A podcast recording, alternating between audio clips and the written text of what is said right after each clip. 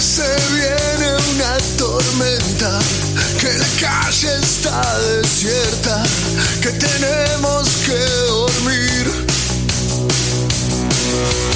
Dicen que el peligro nos acecha, pero el peligro son ellos y por eso hay que seguir. Y en un abrir y cerrar honraremos la muerte de los combatientes. Pueden usar sus armas contra mí, cortar todas las flores. Buenas tardes. Buenas tardes. ¿Cómo andan? Muy bien, programa Número 139 de Genética Sindical, la voz de los y las trabajadoras. muy bien. ¿Qué programa? ¿Qué programa, eh? Tenemos un programa, sí, eh, un programón diría Estamos yo. en cierre de las PASO. ¿eh? Exactamente. Ni, ni más ni menos. Después vamos a hacer una apuesta a ver por cuántos puntos el Frente de Todos le gana a. eh, ya no es más Cambiemos, ¿no? Punto por el. ¿Qué va a jugar? No sé. Algo. primero, primero tire la, la cifra, pero, pero después de la presentación. Bueno, presente, bueno, compañera. vamos a estar, eh, esto es Genética Sindical, la voz de los y las trabajadoras, estamos por AM 740 de 13 a 15 horas. Les recordamos que nos pueden dejar algún mensaje al 11 5595 6367, que es el WhatsApp. También pueden seguirnos por nuestras redes sociales, por el Facebook Genética Sindical, por el Twitter arroba genética-am, el, nuestro canal de YouTube Genética Sindical, el, Nistra- el Instagram, nuestro blog, que ahí sí están todas las notas, incluso, bueno, están las de grabación, los audios, los videos. Bueno, y también nos pueden seguir por el episodio Spotify y también por, este, por TikTok. También este programa se está transmitiendo en este momento por, eh, por AM 104.3, La Grieta de San Luis. Un abrazo a los compañeros de San Luis porque este programa es federal. Y el día sábado, para el que no los escuchó o el que quiere volver este, a escuchar este programa, lo puede hacer por FM Riachuelo 100.9 de 15 a 17 horas. Un abrazo para los compañeros de, eh, de La Boca y las compañeras también. En la eh, conducción, Adolfo se ríe Adolfo. Adolfo Barja, te presento primero. Fernando Baca Narvaja, Débora Espínola quien les habla. Tenemos a Nuria Babi en, eh, este, en la producción. También lo tenemos a Nico Barja en la producción, pero bueno, hoy no está en el piso, está en la distancia. Y también a Natalia Guglielmo, que en este momento le mandamos un, un fuerte abrazo a ella y a la mamá, porque en el día de hoy la operan a la Ah, madre. ah. Así que este, fuerza le, le enviamos desde acá, desde Genética Sindical, que, saca- que salga todo bien. Y la tenemos en la operación técnica a Cecilia. Qué grande ¿Eh? Cecilia. Qué grande Cecilia. Baluarte, ¿eh? Cecilia. La verdad que sí, la verdad que sí. Bueno, este, eh, en el día de hoy tenemos un programa bastante extenso. Vamos a estar hablando, como decía Adolfo, del tema de este, la coyuntura este, electoral, que hoy está el cierre De campaña. de campaña del De Frente de. Todos, de las PASO. También vamos a estar con historias desobedientes, vamos a estar conversando con el compañero Alejandro eh, Salvagno Olmedo, con Hugo Oroná, que es el secretario general del Sindicato de Consorcio Productivo, ¿es así, Vasco? Y bueno, y también vamos a estar con este Victorio Paulón eh, en su columna también hablando, por supuesto, de las PASO y del conflicto de la Dow Chemical, ¿no? Que nos cuente cómo está este, esa situación. Y también por el tema, como nosotros este, nos preocupamos eh, por la salud, que lo hemos hablado mucho acá, también tenemos que ver el tema de- de- de la salud en la pospandemia y vamos a estar conversando con una profesora, también con Analía Romero, para hablar justamente también de, de este tema. Pero si me permiten, No. en el- ¿no? Sí, bueno. Sí, tiene, tiene el permiso. ¿Tengo permiso? Sí, por supuesto. Sí, bueno, si usted lo dice, vamos adelante entonces. Quería, saben que tenemos este nuestro bloque de huella sindical, nuestro espacio. eh, y, les recordamos a los oyentes y a las oyentas que nos pueden seguir por las redes sociales justamente de Huella Sindical, tanto por el Facebook, Huella Sindical, por, eh, por el Twitter, por el Instagram y bueno, también por supuesto el canal de YouTube y los episodios Spotify, donde allí van a poder encontrar todo lo relacionado con el convenio este, 190 de la Organización Internacional del Trabajo, que habla justamente de la violencia y el acoso en el mundo del trabajo, y también en el cual, por supuesto, nuestro país lo ha ratificado, y también el tema vinculado que estuvimos hablando mucho en los dos programas anteriores con el tema de la fintech, que es esta vinculación ¿no? que hay entre tanto la tecnología con, este, con las finanzas. Pero en el día de hoy, en el marco que en Argentina estamos en una coyuntura electoral, quería compartir con ustedes algunas, algunas reflexiones para que se vea cuál es la importancia de eh, las normas internacionales, ¿no? Porque uno siempre dice, parece que es una cuestión muy ajena, pero en realidad está muy atravesada también con la política que hay en cada país y justamente con las leyes nacionales. Entonces, en ese sentido, nosotros sabemos que las leyes internacionales del trabajo, este, refieren ante todo al desarrollo de las personas, en este caso, bueno, las personas como seres humanos, ¿no? Y hay una declaración muy importante, que es la Declaración de Filadelfia, que para que ustedes tengan una, una idea, esto data del año 1944. Y esta Declaración de Filadelfia, de la Organización Internacional del Trabajo, es muy importante, porque en ella lo que se reconoce es que el trabajo no es una mercancía, que el trabajo en realidad no es un producto inanimado que se puede negociar, por ejemplo, para obtener este, eh, un precio más bajo, ¿no? Es decir, el trabajo lo que, lo que es, digamos, forma parte, es central, ¿no? Forma parte de la vida cotidiana de las personas y es la base tanto de la dignidad, del bienestar y el desarrollo como seres humanos. Y en este sentido, nuestra legislación también hace mención de esto, porque nosotros tenemos la, la ley 2744, que es de 1974, la ley que eh, que en ese momento, bueno, este, elaboró Centeno, que, bueno, él después fue capturado por la dictadura. Eh, una, una normativa, la verdad que muy completa, que la dictadura militar le sacó más de 100 artículos. Y esta normativa lo que nos dice en el artículo número 4 es que el trabajo en realidad es la actividad eh, productiva del ser humano y la actividad creadora y después de eso media una relación, si se quiere, una relación de intercambio económica entre las partes. Va en sintonía justamente con la Declaración de Filadelfia y por supuesto con la Constitución Nacional que nosotros tenemos en el artículo 14 bis que dice que el trabajo en todas sus formas va a gozar de la protección de las leyes. ¿Y por qué digo esto? Porque estamos en una coyuntura electoral y hay algunos que quieren retrotraer justamente las relaciones laborales a la Argentina del centenario, cuando no existía en ese caso el derecho, el derecho derecho laboral que es protectorio para el muy trabajador. Oportuno, muy oportuno, ¿no? Por lo que dijo, le interrumpo un segundito, sí. así puede respirar. Sí, sí. Eh, la intervención en el cierre de las PASO de Juntos, de la reta, de Tentás, este, este economista este radical, este pro, más pro que radical, eh, vuelven a la carga con lo que las condicionalidades que plantea el Fondo Monetario Internacional, que es la rebaja este, de las asignaciones, este, tanto de los subsidios eh, como las asignaciones universales que tiene nuestro país, el tema de la indemnización está vinculado, ¿se acuerda cuando debatíamos el tema de la mochila? La mochila argentina, la mochila de la argentina de la UIA. Sí. Vuelven a la carga con eso en el medio de la campaña electoral. Se sacan la careta en el último tramo, el último día, en los cierres de campaña. En ese caso, retrotrae las relaciones del trabajo a la Argentina del Centenario porque están diciendo que eh, sacar las indemnizaciones por despido eh, y tener en, contrapartida un seguro que encima la reta dice que sería a favor. Los trabajadores. Claro, y aparte dice otra cosa más, porque dice, eh, dijo en, un programa, ¿no? Dijo la reta que estaba junto, junto con Vidal, dijo que nadie toma trabajadores con este sistema. Y en este caso lo que está haciendo es poniendo la carga, digamos que la culpa es de los trabajadores y las trabajadoras. Ese es el modelo que tienen. Y acá le recordamos a estos candidatos que en realidad el derecho del trabajo no crea trabajo, lo que crea trabajo es el modelo económico. Entonces, en ese sentido, el desarrollo económico... Muy, claro, muy claro, eso repítamelo, por favor. Que el desarrollo económico debe incluir, en este caso, la creación de puestos de trabajo, las condiciones de trabajo en la que los trabajadores y las trabajadoras puedan trabajar, en este caso, con que con total libertad, con seguridad y con dignidad. Entonces, en este caso hay que decirle a la reta y a Juntos por el Cambio que el desarrollo económico no debería ser un fin un fin en sí, en sí mismo, sino que debe mejorar la vida ¿no? del ser humano. Es por eso que, bueno, las normas del trabajo tienen que garantizar justamente el, desarrollo económico para mejorar justamente la calidad de vida de los trabajadores y las trabajadoras. Me pareció muy oportuno tener presente esto, que las normas internacionales, eh, digamos, atraviesan ¿no? la normativa laboral y los, la, laboral y los modelos, eh, en este caso los modelos de desarrollo, los modelos económicos. Adolfo. No, me gustaría después rediscutir el tema este o discutirlo porque me parece que es muy importante para estas elecciones. Flexibilización laboral se llama eso.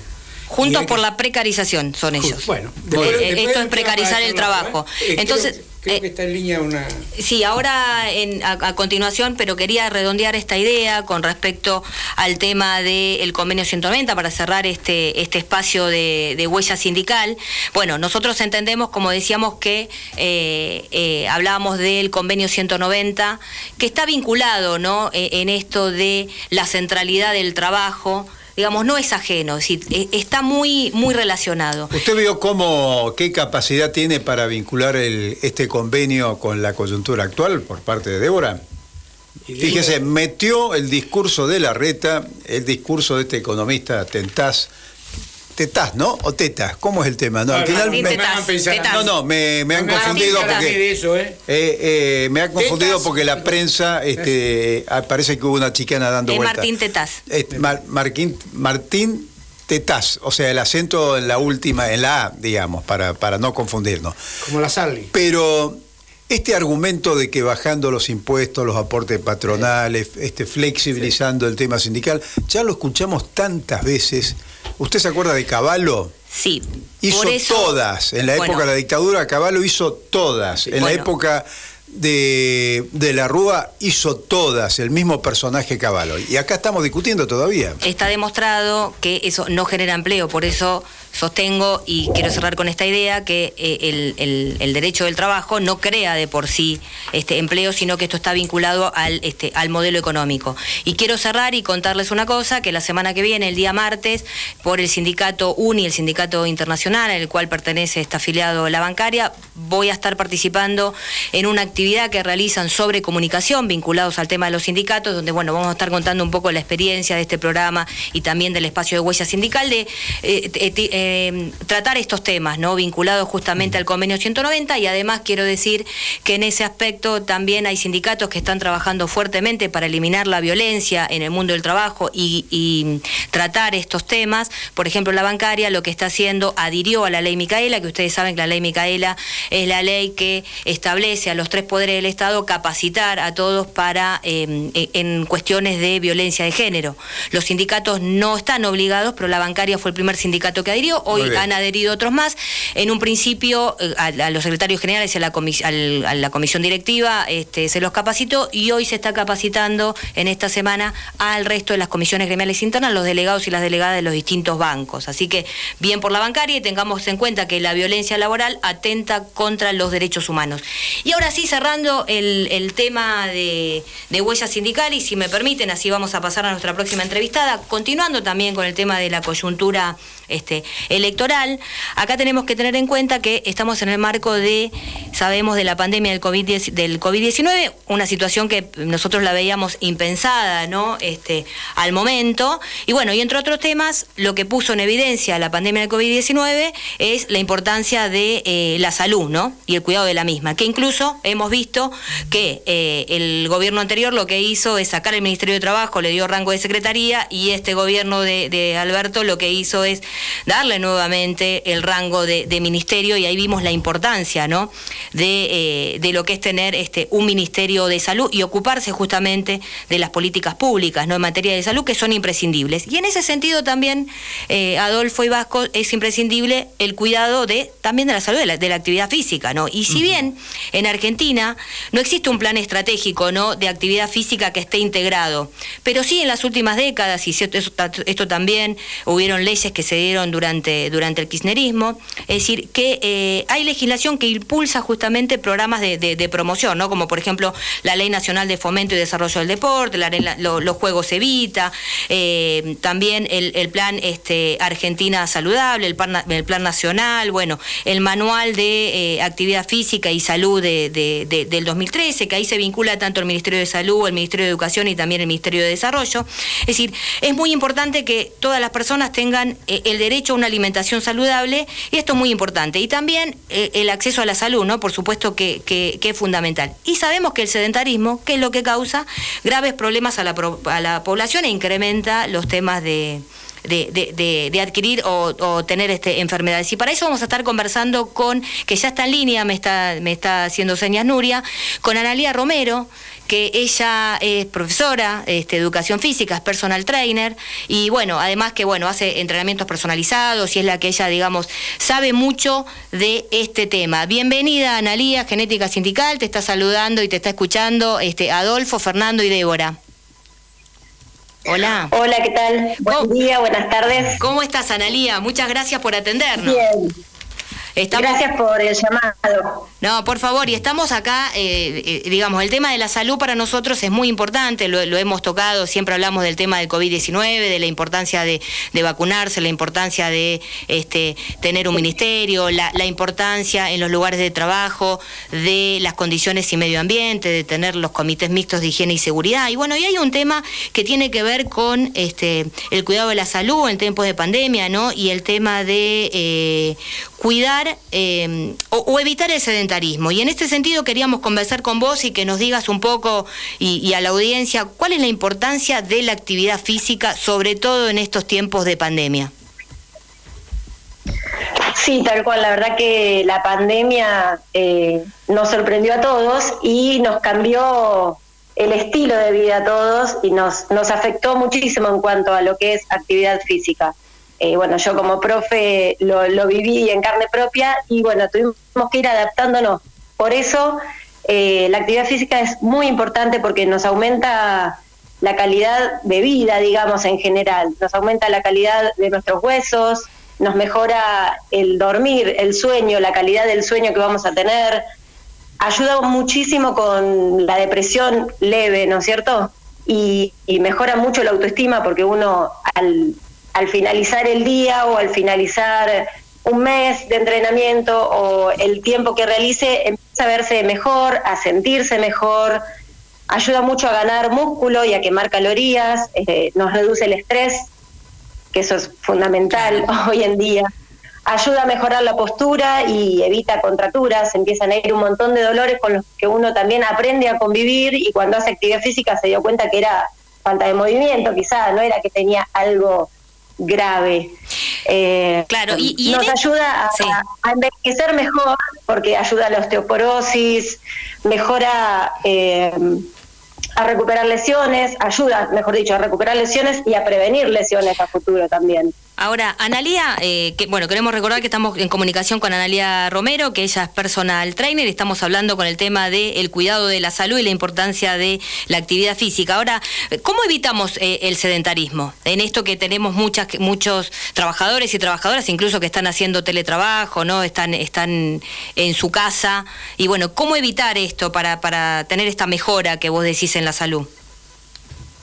Mira, en general yo lo que digo siempre es empezar por lo cotidiano. Esto de la pandemia también, que estuvimos tanto tiempo que no, pudimos, no podíamos salir porque hay que cuidarse por el COVID y demás, nos hizo que todo lo hagamos en los mismos metros cuadrados. Eh, como hay una publicidad que dice, eh, el aula se convirtió, la, habitación se convirtió en, aula, eh, no sé, la cocina en gimnasio. Uso múltiple, uso, uso múltiple, Tal cual. Esto que dejemos de movernos y nos llevó también un poco más al sedentarismo en general. Yo lo que, lo que digo mayormente es empezar por lo cotidiano.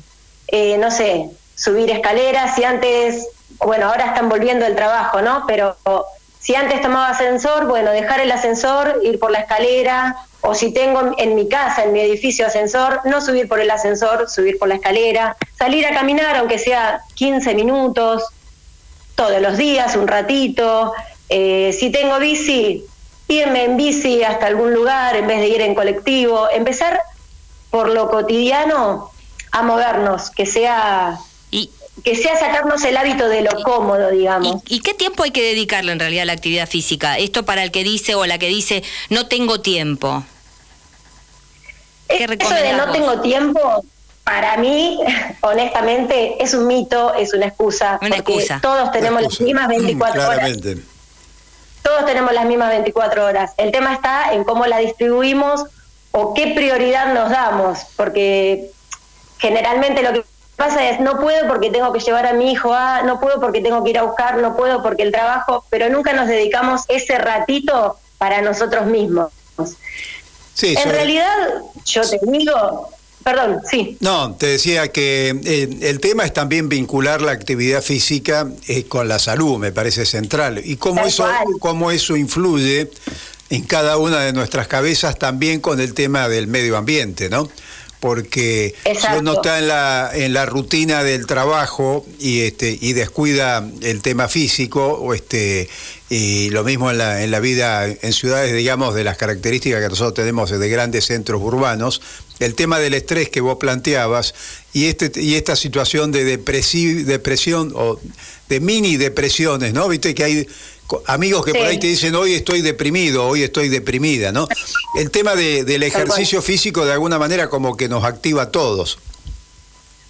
Nos activa todo, nos, nos da un, un plano social diferente porque estamos en contacto con personas que a lo mejor está cada uno haciendo lo suyo, Sí. pero ya tenés que estar interactuando con otra persona, ya estás viendo que el de al lado hace, no sé, un ritmo más, un poquito más rápido, entonces tratás de ir al ritmo o el otro te, te alienta.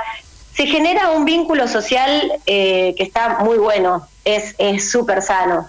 Bueno, Eh, hay yo dos- te digo, la verdad, Sí. la actividad física es, para mí, apuntada a la salud. Claro, Es apuntada a la salud. La estética viene sola. Ah, sí, exacto. Eso Bueno, de no, no voy al gimnasio porque estoy flaca también es una excusa, porque no Sí. es por estar flaca Sí, sí. la actividad física, es por estar saludable, por estar sana. Bueno, por, ¿cómo, no sé. ¿cómo vinculás, Analia, el tema de la educación física y los ejercicios y la actividad física Sí. con las escuelas? Porque ese es un tema también importante, ¿no? Porque tiene que ver con, también con una, una concepción cultural desde el punto de vista de- de- del, ser humano, digamos, y sus relaciones. El, eh, en general los ejercicios físicos o los deportes se hacen en forma colectiva, es, es- es parte de la integración social, ¿no? Sí, tal cual. Y la educación física en la escuela me parece fundamental y también eh, es agarrar a, a los chicos desde temprano a evitarles problemas o alimenticios o de autoestima. Es, es eh, los deportes, para mí los deportes grupales es lo más sano que hay, porque los deportes individuales como el tenis, no quiero hablar mal del tenis ni de ese tipo de deportes, o la natación, son muy individuales y tienen una carga psicológica muy alta. En cambio, los deportes grupales, es como decía antes en los gimnasios, todos tienen que funcionar en conjunto para que el Claro. equipo gane. Claro, en este No caso. es que sí, yo sí. solo, y, y si yo no gano, pierdo, y, y si pierdo es una frustración, y esa frustración me va llevando. Eh, cuando son los deportes en equipo o en, o en el colegio que se trabaja en equipo, es lo más sano también para, para la cabeza, Claro, ahí para la parte mirar la actividad física, claro, digamos. una, una- la actividad física de, de- de una forma integral, sobre todo con, con los chicos, ¿no? En edad Exacto. temprana.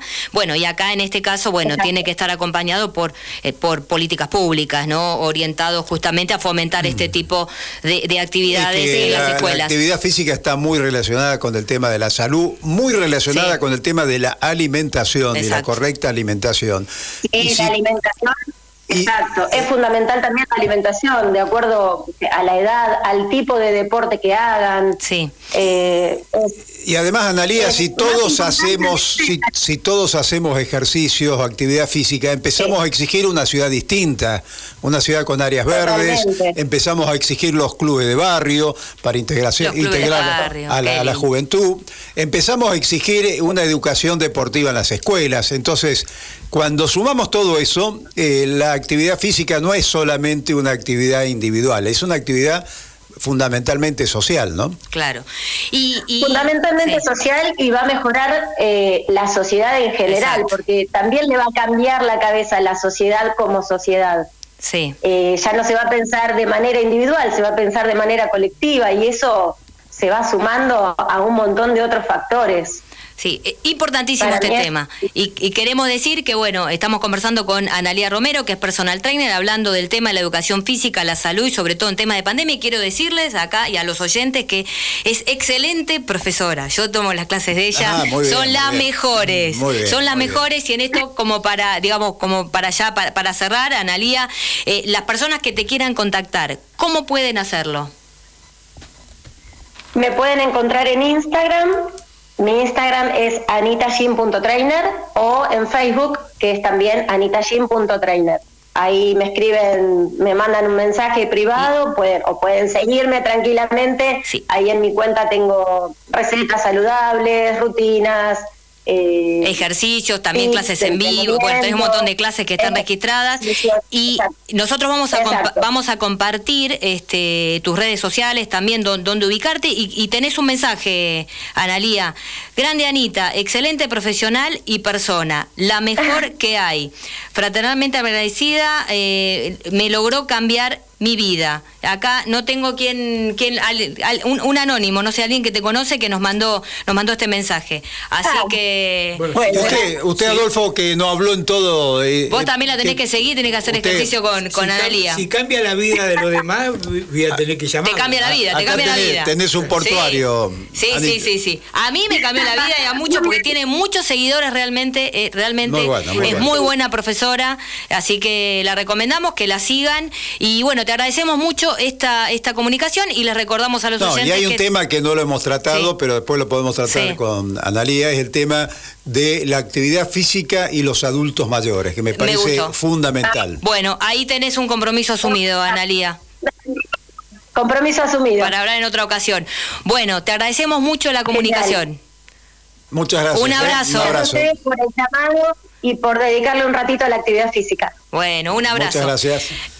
Eh, pasó por Genética Sindical, hemos conversado con Analia Romero, que ella es personal trainer, es una excelente profesora que la pueden encontrar en las redes sociales, tanto en Facebook como en Instagram, arroba anitagym.trainer. Usted, Adolfo, hace, estuve- ejercicio diario. Este, No diario, pero hago ejercicio. Hace Hago- ejercicio. eh, eh, dejé, sale a caminar, corre. Dejé de caminar, ahora empecé de vuelta. Empiece, de a ¿eh? poco, No abandone porque- Dos kilómetros por día. Está bien, está bien, muy bien. Pero bueno, no quise hablar mucho porque me concentré ¿En algo que me da vergüenza ajena. ¿En qué? En el acto que está haciendo Juntos por el Cambio, que los veo. No, y no son más juntos por el cambio, el cambio ya, ya lo, de- lo dejaron afuera. El cambio. el- Ahora son juntos solamente.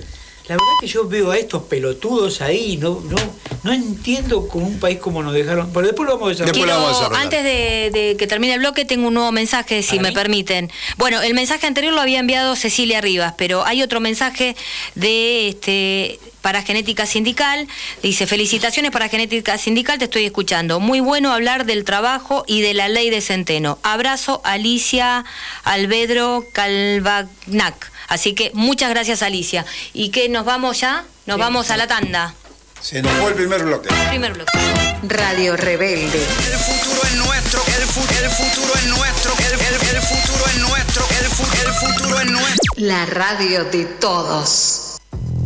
Todos los jueves a partir de las 17, Barrio Adentro. Una mirada a la realidad desde la perspectiva de los sectores populares. Barrio Adentro. Jueves de 17 a 19. La política, la actualidad, lo social, lo cultural, lo artístico, desde los ojos del barrio.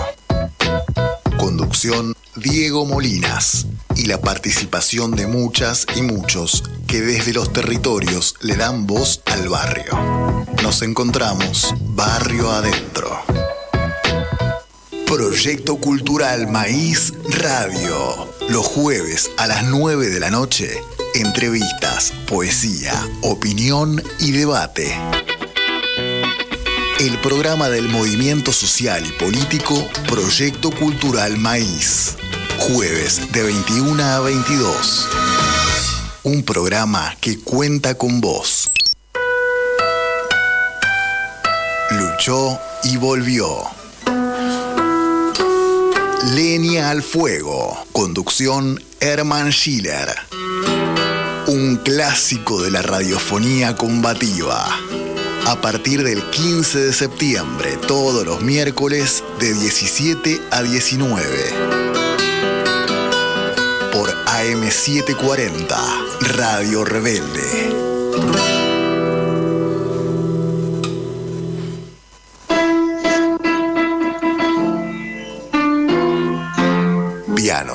Jesús Páez e Hijos. Reparación, afinación y restauración de pianos. Más de 50 años de experiencia en el rubro.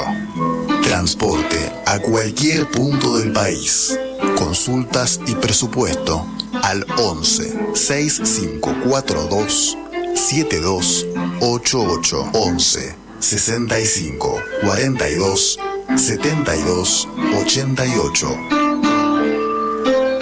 Pianos Jesús Páez e Hijos.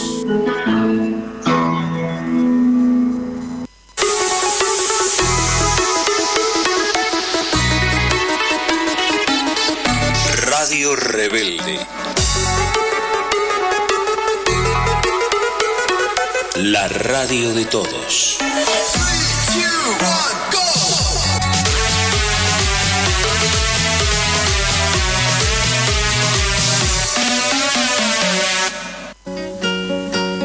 Tantas veces me mataron, tantas veces me morí. Sin embargo estoy aquí resucitando. Gracias estoy a la desgracia y a la mano con puñal porque me mató tan mal. Y seguí cantando, cantando al sol como la cigarra después de un año bajo la tierra, igual que sobreviviente que vuelve de la guerra. Tantas veces me voy Segundo a- bloque de Genética Sindical, estamos hasta las 15 horas. ¿Qué pasó ahí? Tenía al revés el. el, el- el auricular. No estamos peleando. Sí, sí, acá hubo, No, no, hubo hay, conflicto. hay debate. Hay debate, Siempre ¿no? hay debate. Muy bien. Ahora, eh, vuelvo a la pregunta anterior que este Barja medio le esquivó. A, ¿Cuál es el porcentaje electoral que el Frente de Todos se va a imponer? Es decir, le va a ganar a Juntos. Ah, me quería largar que largue. Sí, sí, quiero. quiero Y yo estoy en, yo estoy entre en la provincia de Buenos Aires. Bueno, usted de la vamos- provincia de Buenos Aires, Vamos sí. a ganar, sí. No tengo ninguna duda. Pero vamos a andar ahí, estamos entre el 4 y el 5% vamos a sacarle a ellos. Que uno, yo como estoy en el sindicato, vos ganás por un voto. Y es ganar. Ahora, con el desastre que nos dejaron estos turros de mierda del otro gobierno, me parece que es poco por lo que se va a ganar. Digo, está bien que nos agarró la pandemia y también que todavía no profundizamos alguna política eh, para que haya un cambio realmente y todo es culpa de las pandemias. Pero me parece que aquí hay que esforzarse para ganar por ahí por más. La, la campaña no es una campaña eh, que la militancia esté peleándolo en la calle, eh, como son otras campañas. ¿no? no sé si es la pandemia o qué es lo que pasa, pero no siento esa militancia con la mística de ir a, a pelear. Y acá hay que hacer una reflexión a los compañeros, que sí tenemos que empezar a meterle mística porque necesitamos ganar por mucha cantidad. Y después de noviembre, como algún amigo dice, después de noviembre, ¿qué? Después de noviembre, profundizar. Profundizar todas esas políticas. Pero estamos en la campaña. Después hablamos eh, después de noviembre qué. ¿Usted, Débora, qué piensa? Estamos, eh, tenemos el, te aviso, Ah, que tenemos el, el- el próximo invitado porque tenemos Ha- un hacemos espacio. un paréntesis. Hacemos un paréntesis y después vamos a continuar bloque. Con sí. esto. Yo le voy a subir la parada en el próximo. Vamos a ver si podés, poquito. vamos a ver Bueno, si podés, porque yo no te creo tanto a vos. Bueno, y como todos los, los como todas las semanas tenemos el Vamos a ponerlo serio, decimos ahora. No, pero antes también estábamos serios, ¿no? Bueno, pues son Bueno. chicanas que nos hacemos entre No, no, pero bueno, va- eh, tenemos nuestro espacio que se llama Historias desobedientes, en el cual, bueno, traemos la historia de compañeros y compañeras que este, dieron su vida luchando por, por un país este, más justo, ¿no? Con más justicia social.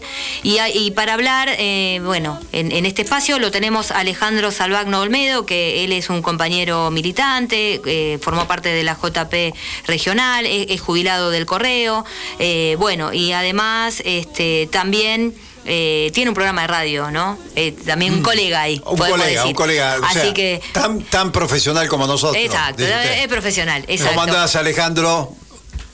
Hola. Hola, buenas tardes compañeras, buenas tardes compañeros. ¿Cómo anda usted? ¿Qué decía? Colega. Bueno, Alejandro, nos traes, nos traes en el día de hoy, bueno, se, ha- se, se cumplió un nuevo aniversario del 7 de septiembre de 1970, eh, bueno, de, en William Morris, creo que nos traes esa historia, ¿no? Exactamente. escuchamos. El martes, el martes eh, les comentamos a todas y a todos, eh, como todos los años estuvimos allá en William Morris, donde era el bar La Rueda, donde caen combatiendo los compañeros Fernando y Gustavo. Todos los años, en la medida de lo posible, nos acercamos en nombre de todas y todos, porque muchos no pueden ir por distintas circunstancias, lo, lo lejos. Bueno, estuvimos con el mudo, eh, allá siempre no- nos reunimos para recordarlo. ¿Quién para es el mudo, Alejandro?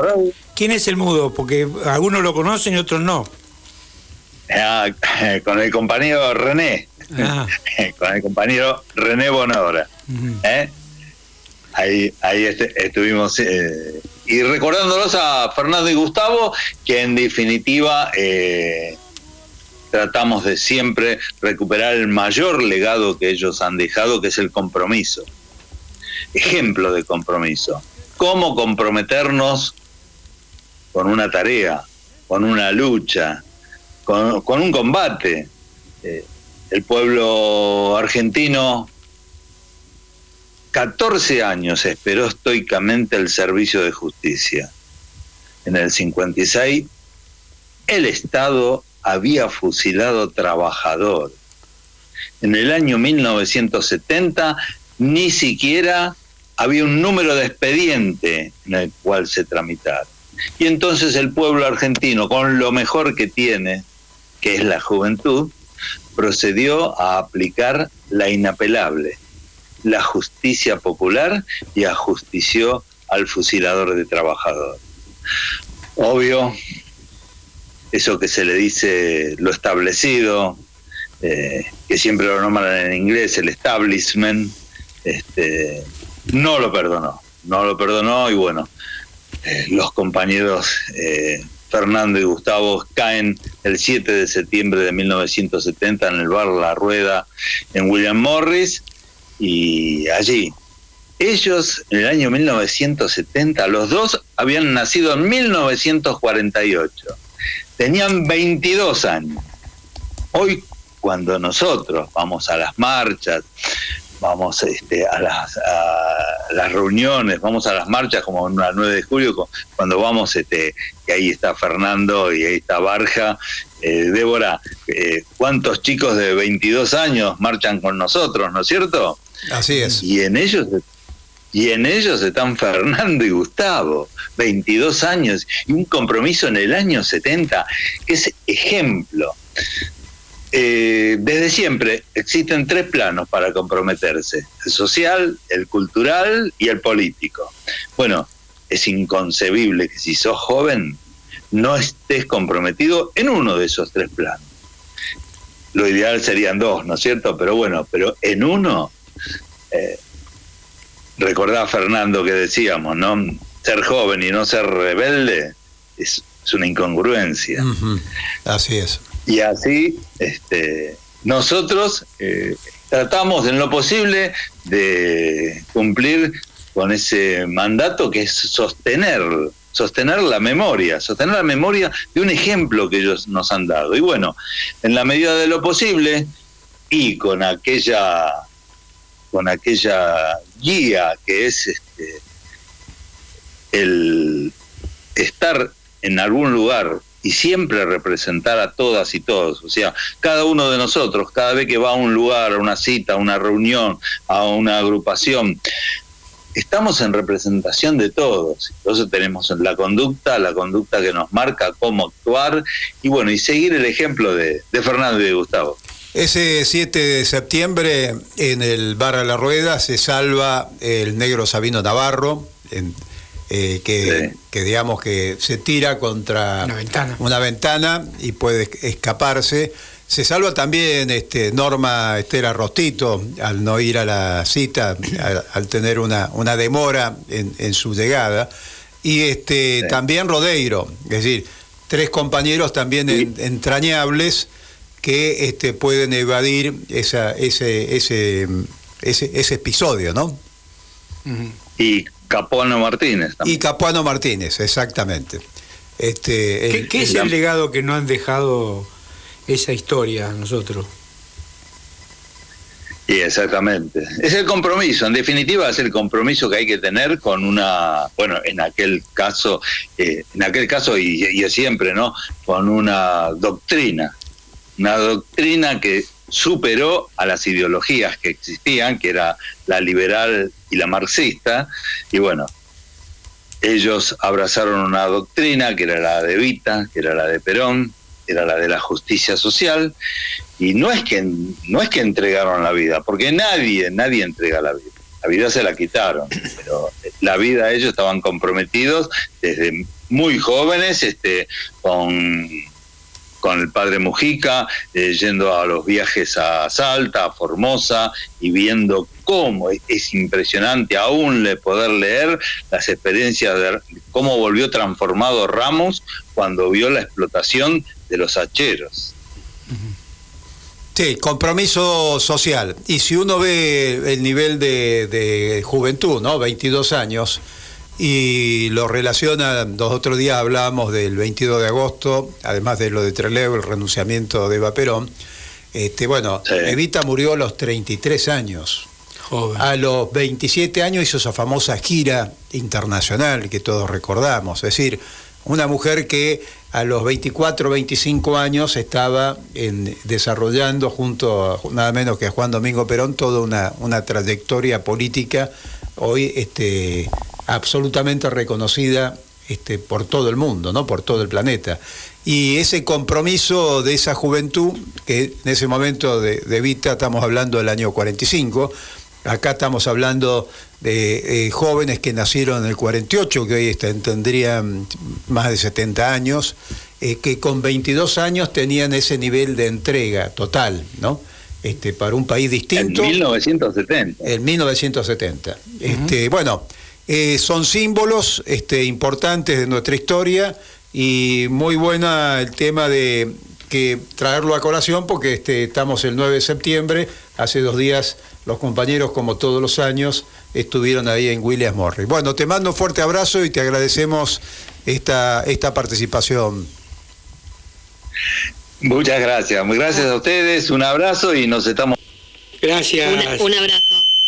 Estuvimos conversando con Se Alejandro. Salvagno Olmedo, compañero militante en Historia de Desobedientes, que bueno, nos trajo eh, eh, el- la historia de William Morris, tanto de Abel Medina y Carlos Gustavo Ramos, bueno, del 7 de septiembre de 1970, que eh, eh, está estipulado como el Día del Montonero. Y también nombraste a Evita, Vasco. Así es. Te comento que tenemos una efeméride.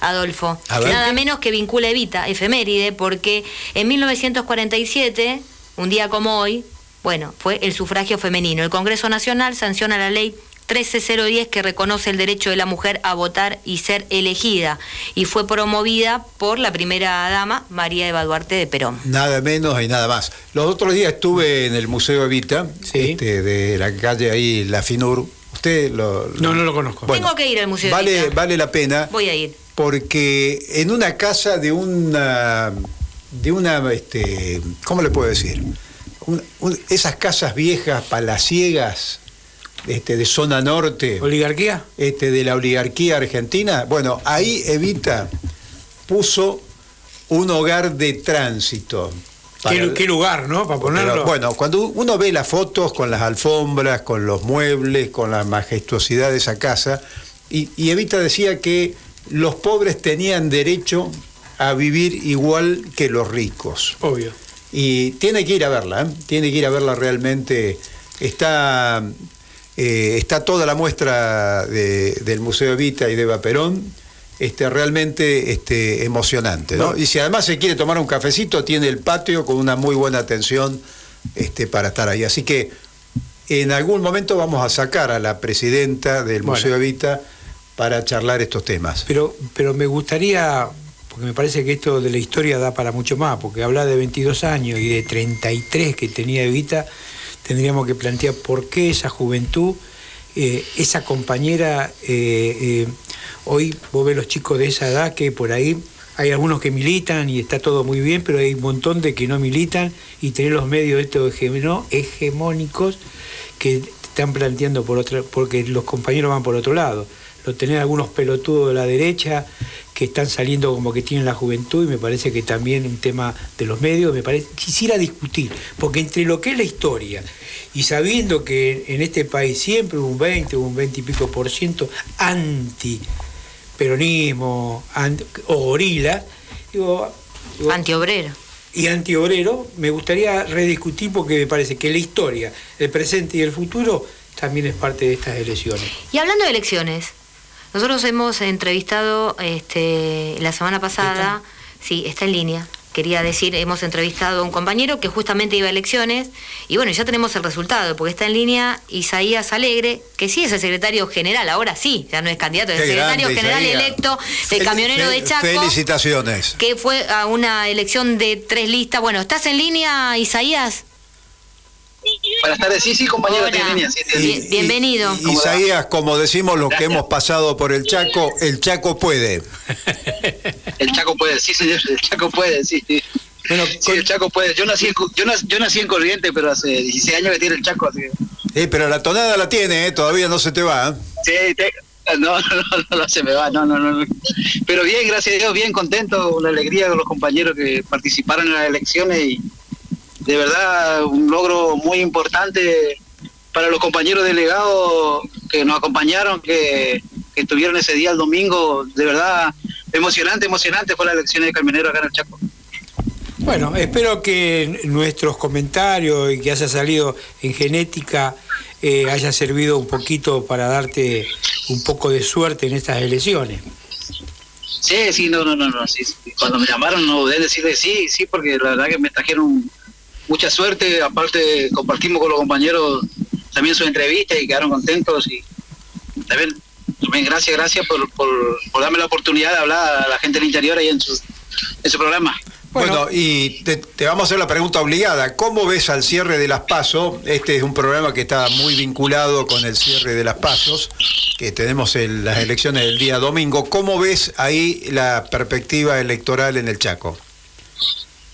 Hoy tenemos el cierre de campaña con el compañero Capitanich.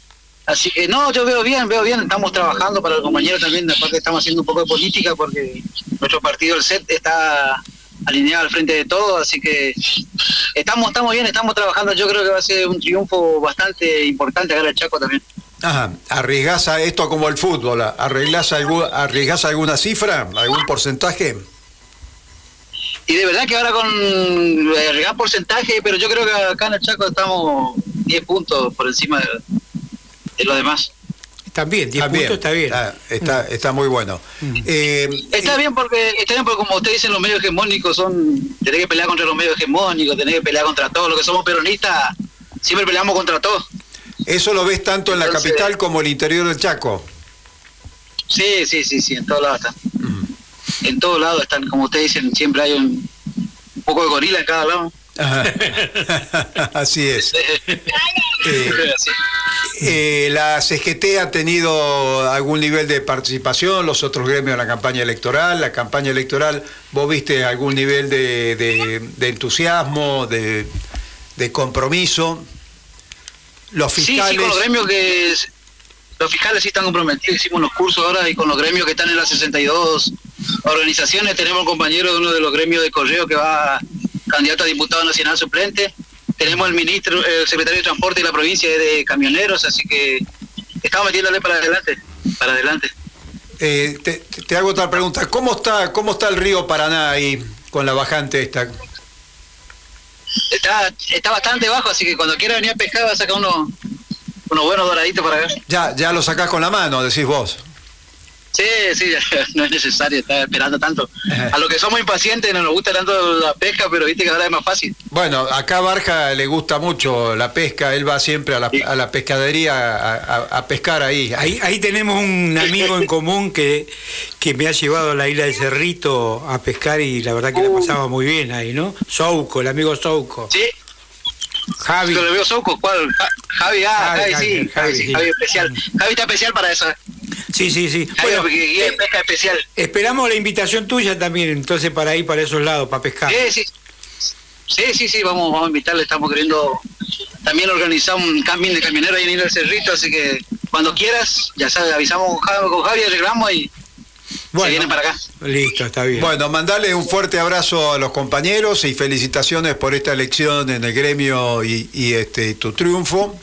Es muy importante para la etapa que viene, para esta pregunta que nos hacemos todos después de noviembre, es decir, de la elección general, ¿qué? ¿No? Responder a esa, a esa inquietud y vamos a necesitar el respaldo de todos los compañeros organizados para poder avanzar y profundizar en este proceso que muchas veces al no tener la cantidad de diputados nacionales necesarios, nos paralizan todas las leyes y avances que este gobierno quiere dar y que es el compromiso de su campaña electoral con nuestro pueblo, ¿no?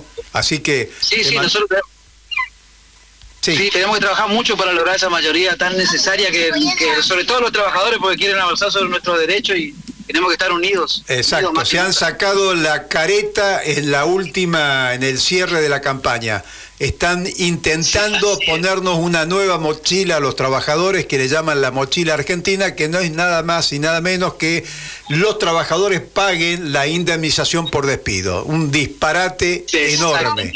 Total, total, un disparate enorme que, que los trabajadores no vamos a permitir, así que Sí. no vamos a permitir eso, vamos a estar siempre. Bueno, tengamos en cuenta de que además no solamente son las declaraciones, por ejemplo, la reta, que muchos salieron y salimos al, al repudio, sino que hay un proyecto de ley de Juntos por el Cambio para que sea operativo. Por eso es tan importante, eh, digamos, tener legisladores que no voten ese tipo de, de- de normativa, ¿no? Que va en contra justamente del principio protectorio que debe primar en la relación laboral. Así que, Isaías, te agradecemos muchísimo la comunicación. No, gracias, gracias. un abrazo. No duden con el compañero, con el compañero Hugo y Pablo Moyano, ahí estaremos al frente para evitar esas leyes. Bueno, Un fuerte abrazo. Un fuerte abrazo. Estuvimos en comunicación con Isaías Alegre, secretario recientemente electo del secretario general de Camioneros de Chaco. Fueron a tres listas y ganó la lista blanca, ¿no? Por el eh, 54,6% de, de los votos. Podríamos decir que nuestra primera elección, ¿no? En la radio. Así es. Apoyando con y un, aportando. con un triunfo. Con un triunfo. Y nada Bueno. menos que camioneros. Y recién Claro. mencionó el tema de, bueno, hablando de camioneros y que mencionó a Hugo y Pablo Moyano, el Frente Sindical para el Modelo Nacional, bueno, el, mo- el moyanismo convoca a votar el domingo en contra, ¿no? De, de esta... de- de- de- repudiando, esta mochila argentina. Exactamente, esta- que va en este contra proyecto de ley. que va en contra de los trabajadores. Una lástima que haya renunciado Facundo Moyano, porque hubiese sido un voto y una voz este, importante también en la Cámara. Esas cosas hay que, hay que pensarlas más antes de, de- de dar esos pasos, ¿no? Bueno, pero está bueno que Moyano plantee esto del repudio, ¿no? Creo que es algo que tenemos que hacer todos los sindicatos, repudiar y mandar a votar en contra de estos sinvergüenzas que nos dejaron un despelote esta, esta- este país, ¿no? Sí, hay otras leyes que también este, están dando vuelta, proyectos de ley, y en este caso también son graves porque afectan el tema de la energía, tanto del petróleo como el gas, Sí. que es la dolarización y, un pro- y una propuesta de, de concesiones por 20 años con respecto al tema del gas y del petróleo. Desde el Grupo Bolívar y de IESO, el Instituto de Energía de Carabina Ortiz, han salido a contestar esta, esta, esta propuesta de ley que viene de la mano de las multinacionales. No ha entrado a la Cámara, todavía está en discusión, pero es un tema de debate. Me gustaría debatir eso, no de momento hoy, pero el tema de los puertos es algo demasiado importante porque va en ese camino que estás planteando vos. Bueno, hay que, hay que debatirlo, hay que plantearlo, porque el, el tema de los puertos, acuérdese que estuvimos todos ahí el 20 de noviembre en la vuelta obligado, está muy vinculado con el tema de la hidrovía y está muy vinculado con esto que hemos denunciado y no nos vamos a cansar de hacer, que es este, esta construcción de un puerto de aguas profundas logísticos en las Islas Malvinas.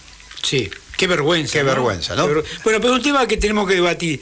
Te, te ponelo, escribilo y que para el próximo programa me parece que es un tema como para debatir, porque es un tema de soberanía. ¿eh? Pero nada mejor que un portuario para que nos hable de los puertos. Obvio, acá Bien. estoy yo. Muy bien. Bueno, eh, agendado. Agendado. Próximo, próximo programa. Próximo o, programa, o los próximos, o los próximos. Y yo lo, yo lo voy a entrevistar a usted, si usted me permite. ¿Qué le parece?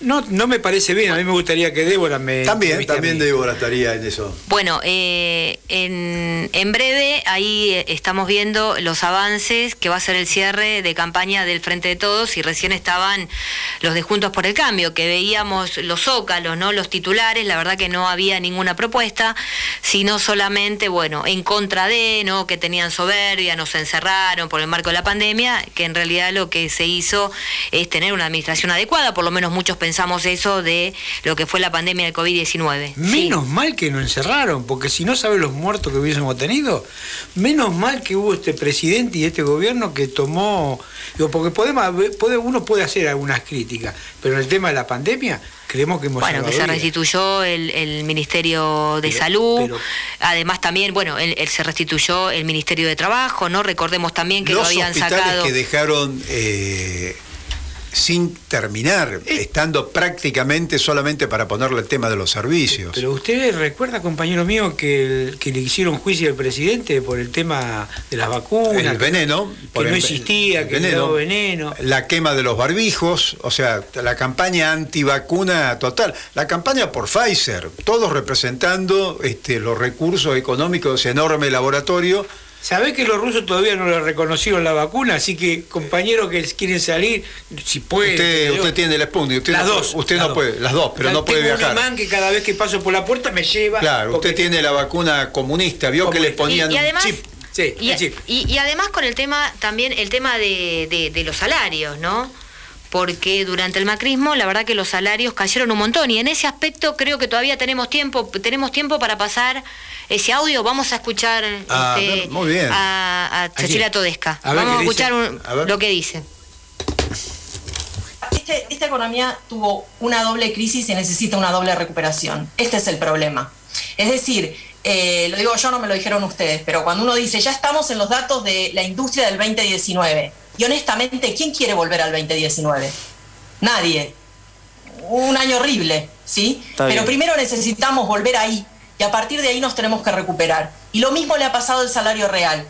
Miren, el otro día hacíamos unos números en la oficina. Durante los tres gobiernos kirchneristas, el salario real del sector privado registrado, que es el que tenemos todos los datos, es el mejor dato que tenemos, eh, aumentó en términos reales, medido con la inflación que usan los economistas de la City, un 78%. Lo repito, el salario real del sector privado registrado durante los tres gobiernos, uno de Néstor, dos de Cristina, aumentó 78% en términos reales. Alguien diría que no fue magia, fue salario. Con Macri, este mismo indicador cayó 20% en términos reales. 20%. En el sector privado registrado, del que ellos siempre hablan, ese es el sector que ellos siempre, el único sector que ellos siempre miran. Y durante nuestro gobierno tenemos tres etapas bien diferenciadas. Los primeros tres meses, este mismo indicador aumentó el 6% en términos reales, un poquito más, 6.4. Durante la pandemia perdimos 6.9. Y en lo que va de 2021 recuperamos 0,8. Es decir, que en este momento estamos como al inicio de nuestro mandato. Bueno, clarísimo. Pero vamos a continuar este tema en el próximo bloque. ¿Qué tema, no? ¿Qué tema? Y qué importante ha sido la presencia del presidente en ese famoso congreso bancario planteando y abriendo la paritaria, ¿no? Exactamente. Pese a que estemos en esta situación todavía. Sí, pero lo continuamos en el siguiente bloque. continuamos en el próximo bloque. Vamos a la tanda. Noticias. Política. El objetivo es que para fin de año toda la población en condiciones de ser inoculada esté efectivamente vacunada, lo afirmó la asesora presidencial Cecilia Nicolini en declaraciones a FM Futurock. La funcionaria consideró muy exitosa la campaña de vacunación que lleva adelante el gobierno nacional y añadió que se superaron las 57 millones de aplicaciones y más de 17 millones de personas ya completaron sus esquemas rechazan que la Liga Argentina por los Derechos Humanos sea querellante en la causa de contrabando de armas a Bolivia. La Cámara en lo Penal Económico confirmó lo resuelto en primera instancia al considerar que por el delito que se investiga, además del Ministerio Público Fiscal, solo estaría legitimada para desempeñar el rol acusador la Administración Federal de Ingresos Públicos. La causa se inició luego de una denuncia presentada por los ministros de Seguridad, Sabrina Frederick, y de Justicia y Derechos Humanos, Martín Soria, y la Administración administradora de la AFIP, Mercedes Marcó del Pont, por el envío ilegal de armamento y municiones a Bolivia, realizado el 12 de noviembre de 2019 por el entonces gobierno de Mauricio Macri. Sociedad. Continúa el temporal en la costa atlántica y piden a los vecinos no salir de sus casas. Tras un temporal que ya lleva 24 horas, las autoridades de defensa civil de Mar del Plata pidieron a los vecinos no salir de sus domicilios, aun si tienen turno para vacunarse contra el coronavirus, ya que las fuertes tormentas provocaron voladuras de techos y caída de árboles en las localidades costeras bonaerenses. El alerta amarilla por tormentas y fuertes vientos, con ráfagas de hasta 80 kilómetros por hora dado por el Servicio Meteorológico Nacional, rige para Mar del Plata, Miramar, Pinamar, Villa Gesell, Necochea, Santa Clara del Mar y Mar Chiquita. Las mejoras recién podrían llegar a partir de la tarde-noche de hoy. Más información en telam.com.ar.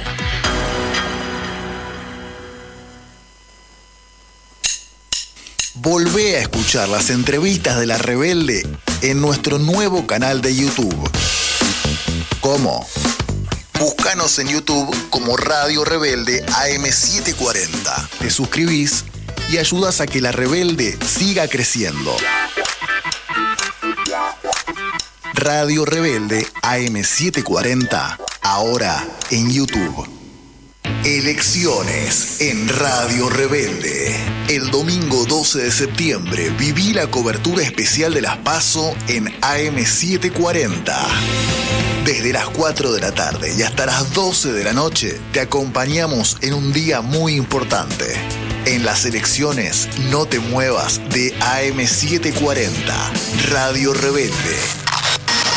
La radio que estuvo siempre del mismo lado.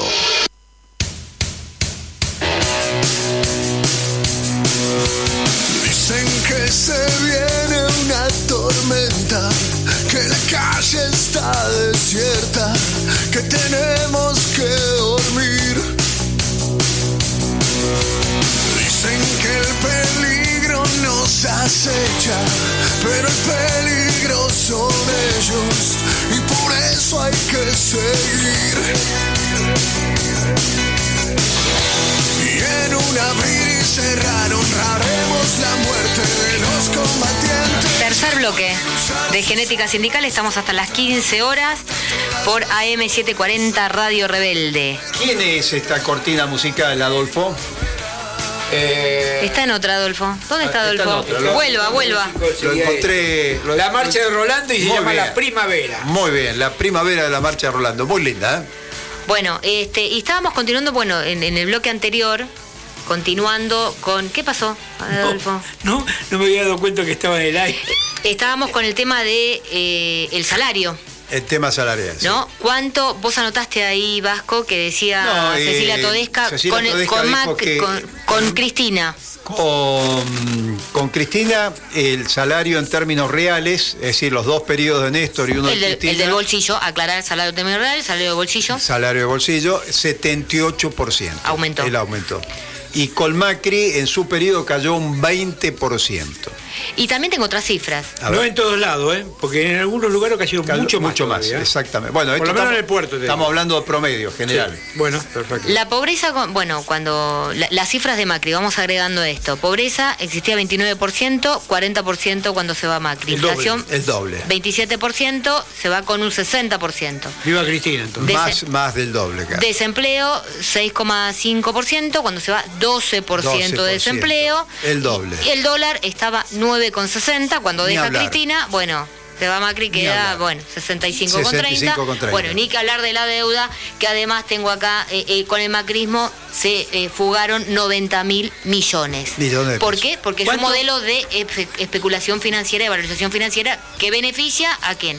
Al sector financiero. sector financiero, al sector básicamente, Por sobre el productivo. Pero Exacto. ni hablar de los aumentos de tarifas, ¿no?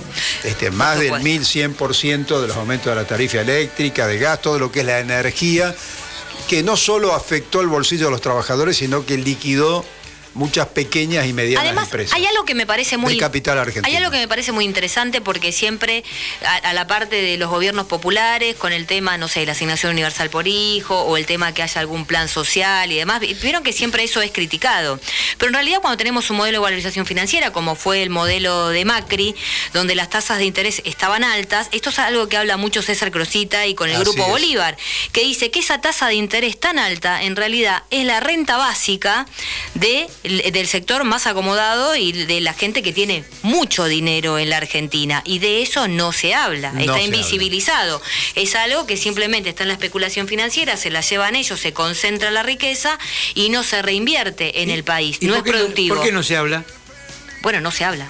Los grandes Bueno. medios de comunicación, eso está invisibilizado. No hablan de esa renta que tienen los poderosos. Porque es Siempre están hablando, por ejemplo, nosotros que queremos la renta básica universal para, para los ciudadanos. Quiere decir que estas elecciones se van a empezar a discutir dos proyectos de país, ¿no? Bueno, eh, lo importante del cierre de las campañas de las PASO es que se empezó a debatir sobre dos modelos en la Argentina. Este, cosa que durante la campaña electoral esto no se discutía. fue una campaña rara, Eh, ¿no? Sí, sí, sí. Esto queremos conversarlo nosotros en este bloque, está estipulado hablarlo con Victorio Paulón, que es Así el es. columnista. Bueno, estamos viendo si se pueden comunicar, pero bueno, me están diciendo que hay problemas de comunicación con él, así que vamos a ver si, Capaz si podemos, si este, establecer comunicación con, con Bueno, nuestro columnista. lo podemos este, sacar a Hugo Oroná y, este, y hablar sobre ese emprendimiento y dejar para el último bloque el tema del...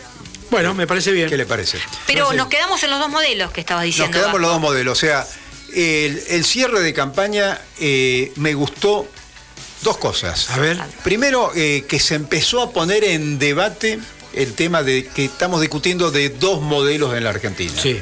Eso es muy importante porque la campaña electoral no empezó así. No. Empezó muy tibia, empezó sin responsabilidades, podríamos decir muy rara, muy light. Muy light. Bueno, ahora em, se puso el punto sobre las IES. Y en segundo lugar, el otro tema que este, me parece este, importante eh, en la campaña es que empezaron, se sacaron la careta. Sí. Eh, están haciendo la campaña que el Fondo Monetario Internacional quiere. La Reta, Macri, Vidal. Hay, hay un cambio, ¿no? Porque hay un cambio. Eh, este tema de plantear que tirar abajo las leyes laborales, la- la- el costo, lo que ellos llaman costo por indemnización de los trabajadores, es decir, volver. eh, Débora nombraba leyes de 1944, ¿no? la ley de Filadelfia, Es la declaración de la Filadelfia. declaración de Filadelfia, la ley, digamos, de este, las le- leyes laborales de la Argentina. De- de todo esto- 1974. de 1974. Todo esto que destruyó en su momento la dictadura militar. Bueno, hoy Larreta, hoy Macri, hoy Vidal, hoy Santilli vuelven a ese esquema de propuestas laborales en Bueno, la Argentina. y no es la única fuerza, porque también Esper habla de por lo menos modificar cinco leyes sindicales, Bueno, mucho Esper- más todavía. Esper ¿no? y Milei no los nombro, lo mismo Bueno, que Randazo, porque pero la son verdad que propuestas- son sectores marginales. Bueno, Randazo también se expidió a eh, con respecto a favor de la mochila argentina, Bueno, de sacar las indemnizaciones. Es decir, está claro cuál es cuál es la Pero propuesta y que atienda, atenta contra lo, lo A ya establecido. no le dio ni siquiera el cuero para decir lo que él cree que el- este es un pueblo de pelotudos, ¿no? Se lo hizo, se lo hizo decir a la mamá, a la mami, Sí. mami, decí esto que yo no me animo. Sí, sí, ¿Vos sí. decís ¿A que quién gran tenemos? pelotudo? Pero para hablar tenemos a un secretario general. No me digas. Sí, exacto. Vamos a continuar con este tema. Te- eh, ahí me está diciendo Nuria que tenemos eh, en línea a Hugo Oroná, que es secretario general Sindicato Consorcio Productivo. Bienvenido, Hugo, a Genética Sindical. Adolfo, Fernando y Débora te están escuchando. O te estamos escuchando. ¿Qué Hola, tal? ¿cómo estás? Todo? ¿Qué tal, Fernando? ¿Qué tal, Adolfo? ¿Cómo están todos? Hugo, un gusto escucharte. Bien, bien, bien. El sindicato es de saneamiento y medio ambiente. Ah, ahí está. Perdón, Y- perdón. Bueno. está, está trabajando, estamos apoyando para, para conformar consorcios. Bueno, es todo, toda una historia que venimos charlando con el Grupo Bolívar eh, y distintas organizaciones desde ahí para, para salir de esta crisis económica y de salud que es trabajando, que es la única forma que vamos a poder salir. Claro, y vos sabés que justo hubo que hablas, eh, eh, perdón Adolfo, ibas a decir pero quería hacer un comentario para meternos en este tema, que en el día de ayer se dio, eh, el presidente Alberto Fernández encabezó la cumbre de cambio climático, ¿no? Que, que justamente está hablando que hay que darle, que, que le va a dar prioridad a su gobierno, ¿no? Porque hay una destrucción, este, digamos, el reloj de destrucción del planeta no se va a detener si no tomamos acción en este momento. Y también esto va en sintonía con el último informe, el último reporte del estado del clima que sacó nada menos que la CEPAL, que es la Comisión Económica para América Latina y el Caribe, en el cual, bueno, habla sobre eh, la inversión o el gasto en producción ambiental que debe tener tanto América Latina como el Caribe, ¿no? que en los últimos años ha bajado, solamente, eh, digamos, promediaba el 0,4% del gasto del gobierno y bueno, en el 2020 se redujo a un 0,2%. La verdad que es preocupante y hablan además, y en esto va en sintonía tanto la CEPAL como el presidente en el día de ayer, que debe haber una transformación en la producción. Después de la pandemia, no solamente la reactivación, sino una transformación. ¿Qué tenés para decirnos de esto? Eh, Mirá, eh, puntualmente, y esto es algo que nosotros venimos discutiendo de, de- del Bolívar y del sindicato. Eh, nosotros, el cambio climático ya es irreversible, los cambios climáticos son irreversibles. Eh, la naturaleza la naturaleza se regenera. Nosotros lo que podemos es ayudar a restaurar. Entonces, teniendo, teniendo esa idea, tenemos que hablar indiscutiblemente de, este problema que tenemos con, con el incremento de las temperaturas, los cambios de temperatura. Se proyecta que para el 2050 vamos a estar con 5 grados Celsius arriba. Hay que tratar de bajar eso a la mitad, que es lo que están, ¿no? Eh, la CEPAL y todas las organizaciones internacionales están dialogando y trabajando en eso. Y la política lineal, eh, la política económica lineal, creo que llegó a su fin. Creo que ya hay que reconvertir eso en una economía circular para poder darle el tiempo que necesita la, la, la- naturaleza para regenerarse. Si no, eh, vamos derecho a un, a un desastre. Vos fíjate que somos más de 7 mil millones de, de habitantes en el mundo y tenemos, tenemos un 30% que no accede a los alimentos, un 18% que no accede al agua.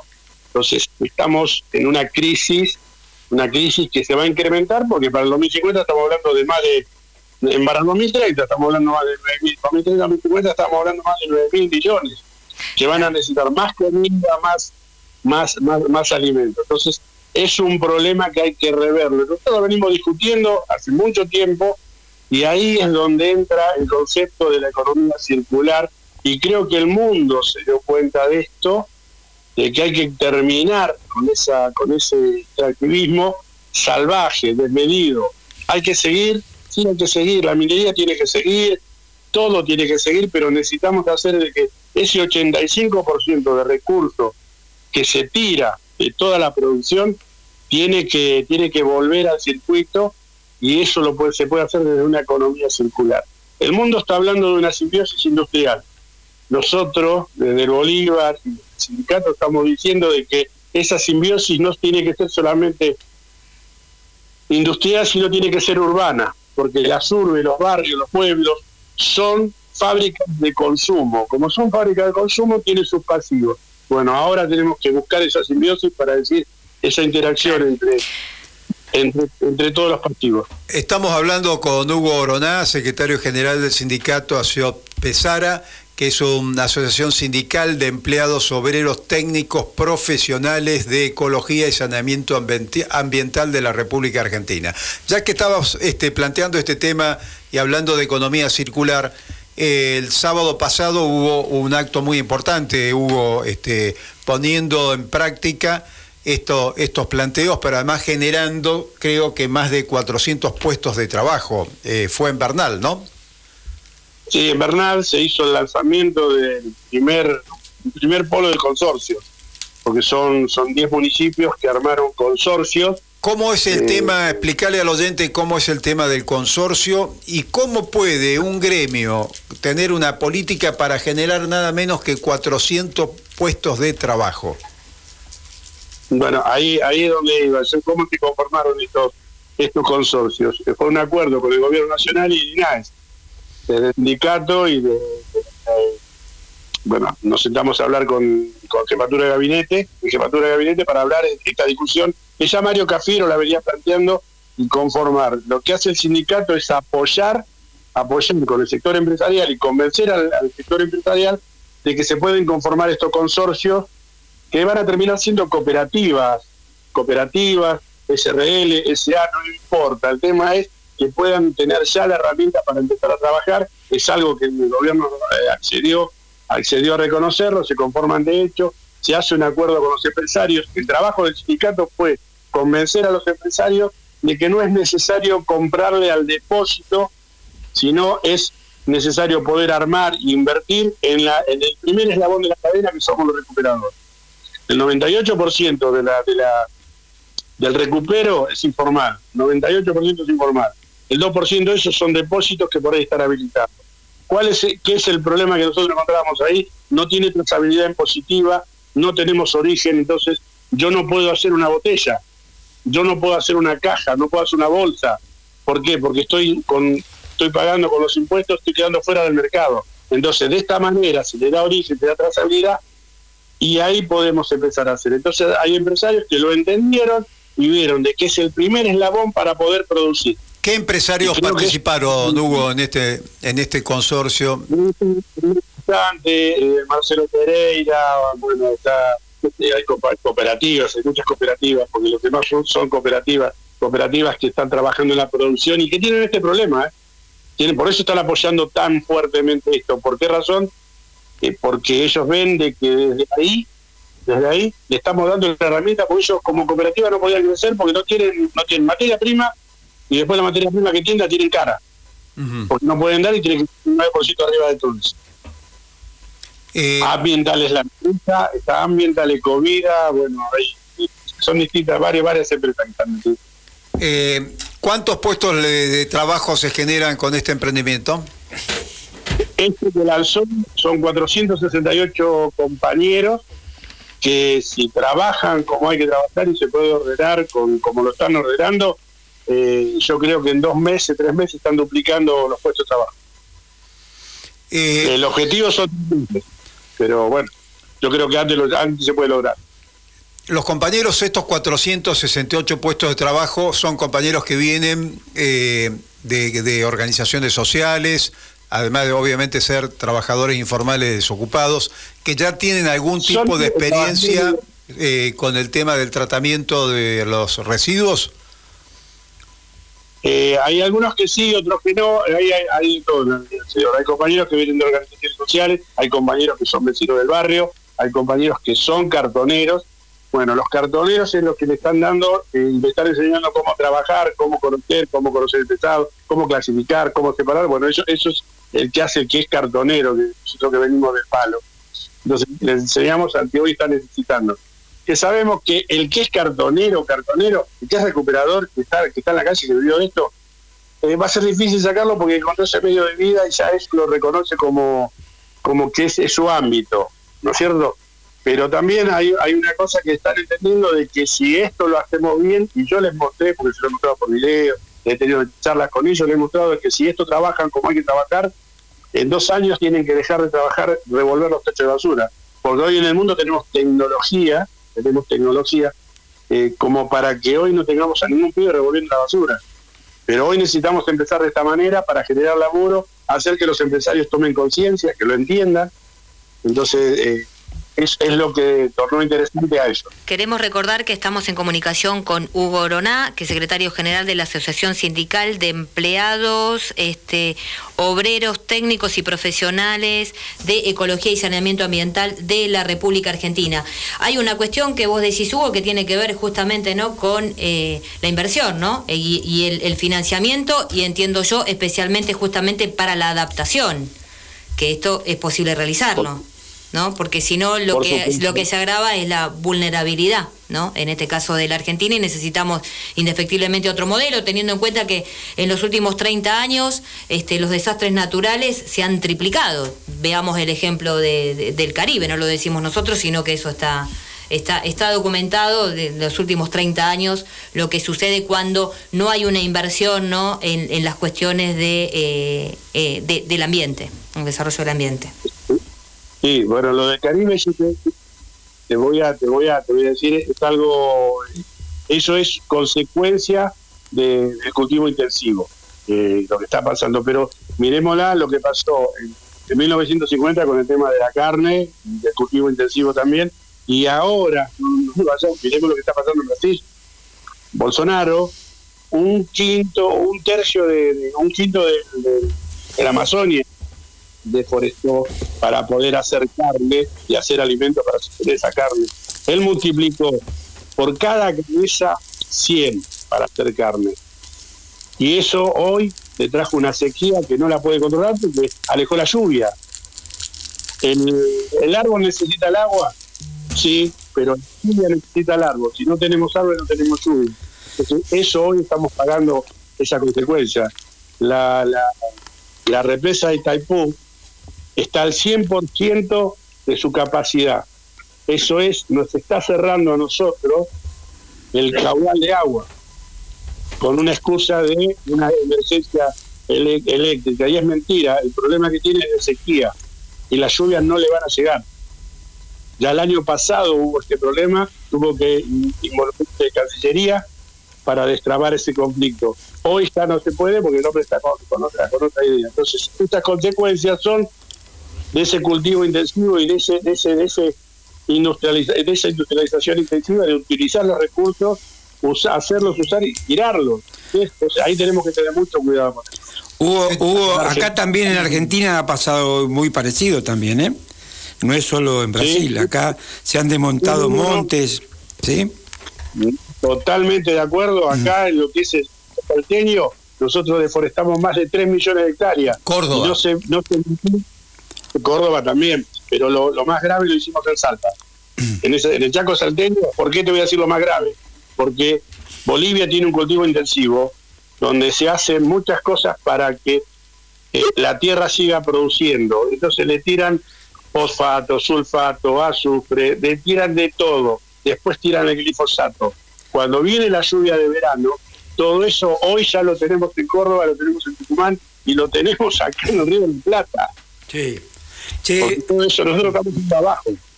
Yo sé de tu lucha con el tema del ambientalismo, pero ahora vienen unas elecciones y vos, por ejemplo, yo tengo posición tomada sobre este tema. Eh, ¿Vos qué estás pensando en estas elecciones? ¿Cómo ves el tema electoral en, en nuestra patria? Eh, yo te soy sincero, creo que las pasos vamos a tener un número muy bajo de electores, muy bajo de electores, va a ganar el gobierno, va a ganar el gobierno. Ahí, si el gobierno no tira, o, o el peronismo, peronismo real de base, no tira esperanza al pueblo, el pueblo no va a dar la transición que todos esperamos. Porque la transición de este, de este gobierno para, un, para la derecha, para la izquierda, para el peronismo, para, para el neoliberalismo, lo va a dar quien tenga la capacidad de darle sueño y esperanza a nuestro pueblo. Eso es, y ni una sola cosa. Yo vengo del peronismo, yo soy peronista, y para mí el peronismo es un ordenador social que está basado en el, trabajo, y el eje de ese, de ese ordenador social es el trabajador. Entonces, si esto se lo damos al pueblo, el pueblo va a tener esperanza, va a creer, va- va- va a soñar que pueda, y ahí se le va a poder dar. La discusión, y esto lo charlamos mucho, Fernando, se discute mucho. Arriba hay que dar la discusión, sí, la geopolítica hay que discutirla, perfecto, hay que discutirla, pero no tenemos que olvidarnos que abajo hay un pueblo que está desesperanzado, hay un pueblo que hoy no tiene interés de votar. Yo cuando hicimos a una compañera, una compañera de, una agrupación Causa, hizo una reunión en, en Lanús.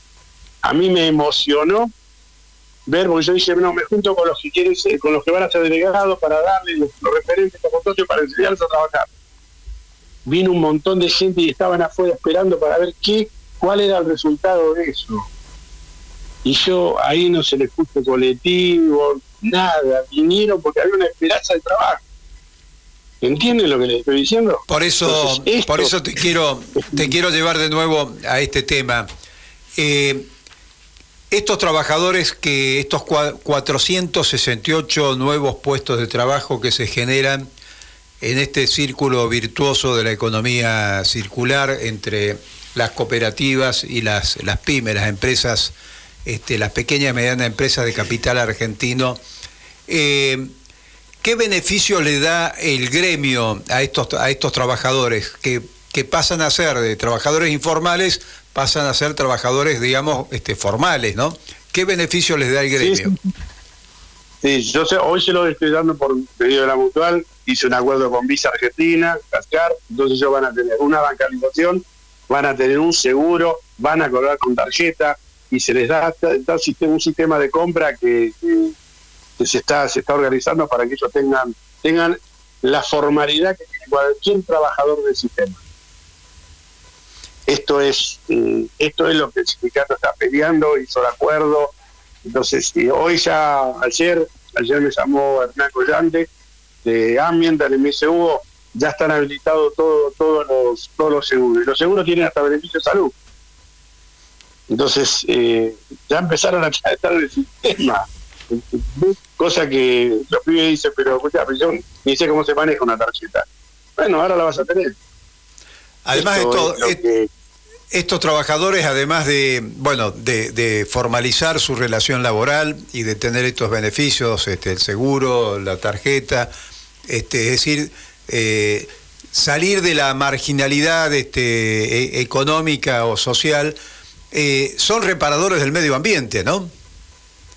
Totalmente de acuerdo. Mira, en la economía circular, un distrito que tome la economía circular en serio lo que puede llegar a conseguir es que ese distrito tenga una economía hipercarbónica. ¿Qué significa? Que va a bajar las emisiones. Con la economía circular, si se dice que se puede bajar a tres, eh, lo que se proyecta, yo, yo, yo, yo, yo, yo digo que si, si, si, hay, si está la decisión política, podemos, podemos llegar en dos años, tres años, llegar, llegar a uno y medio, bajarlo y quedar en uno y medio y no proyectar a cinco. Esa proyección que va a cinco la podemos bajar, la podemos bajar a uno y medio. Bien, Hugo, este, se nos va, se nos va el, el, el, programa, este bloque.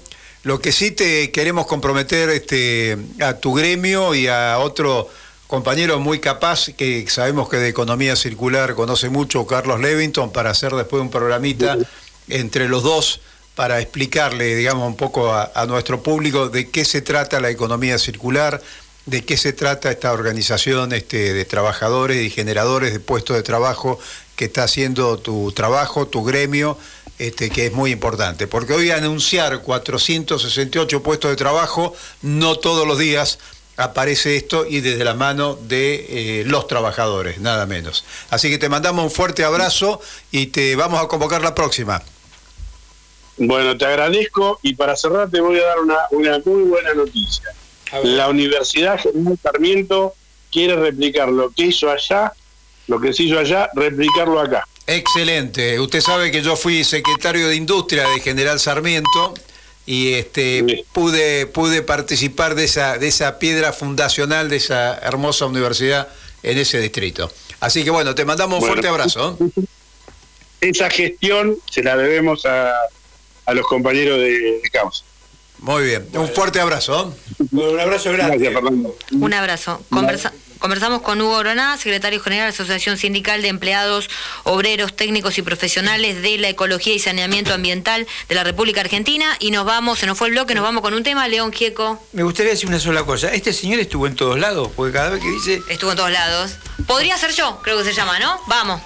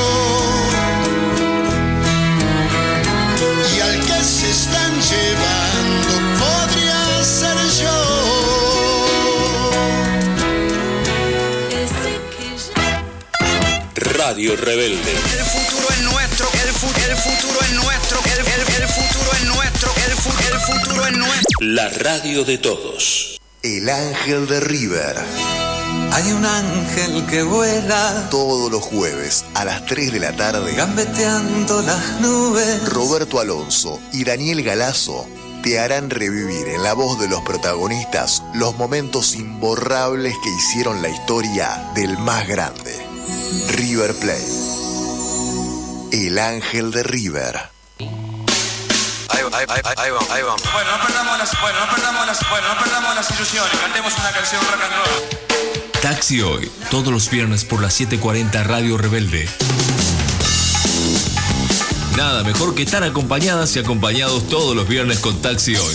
Escuchanos desde las 15 horas por las 7:40 Radio Rebelde. Primero, lo primero. El café te lo tomas después.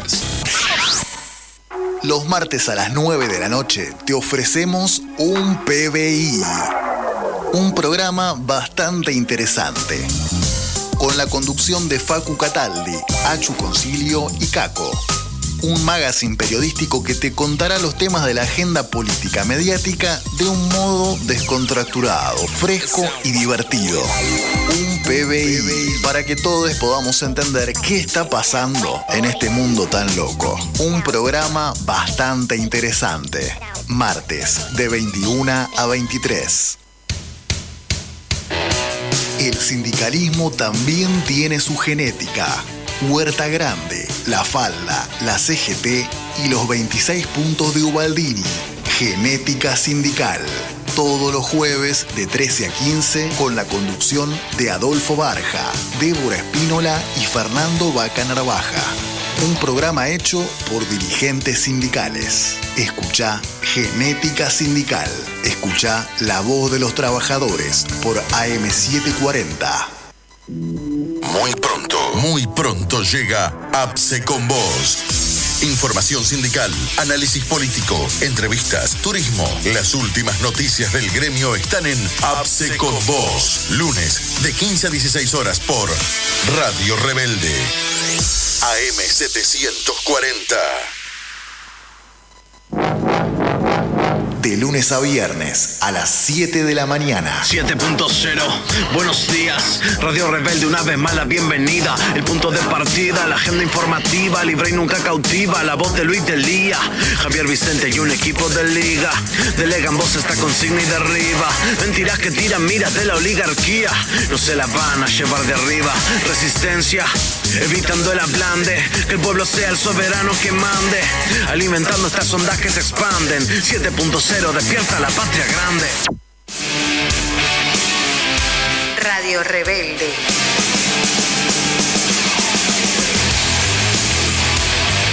La radio de todos.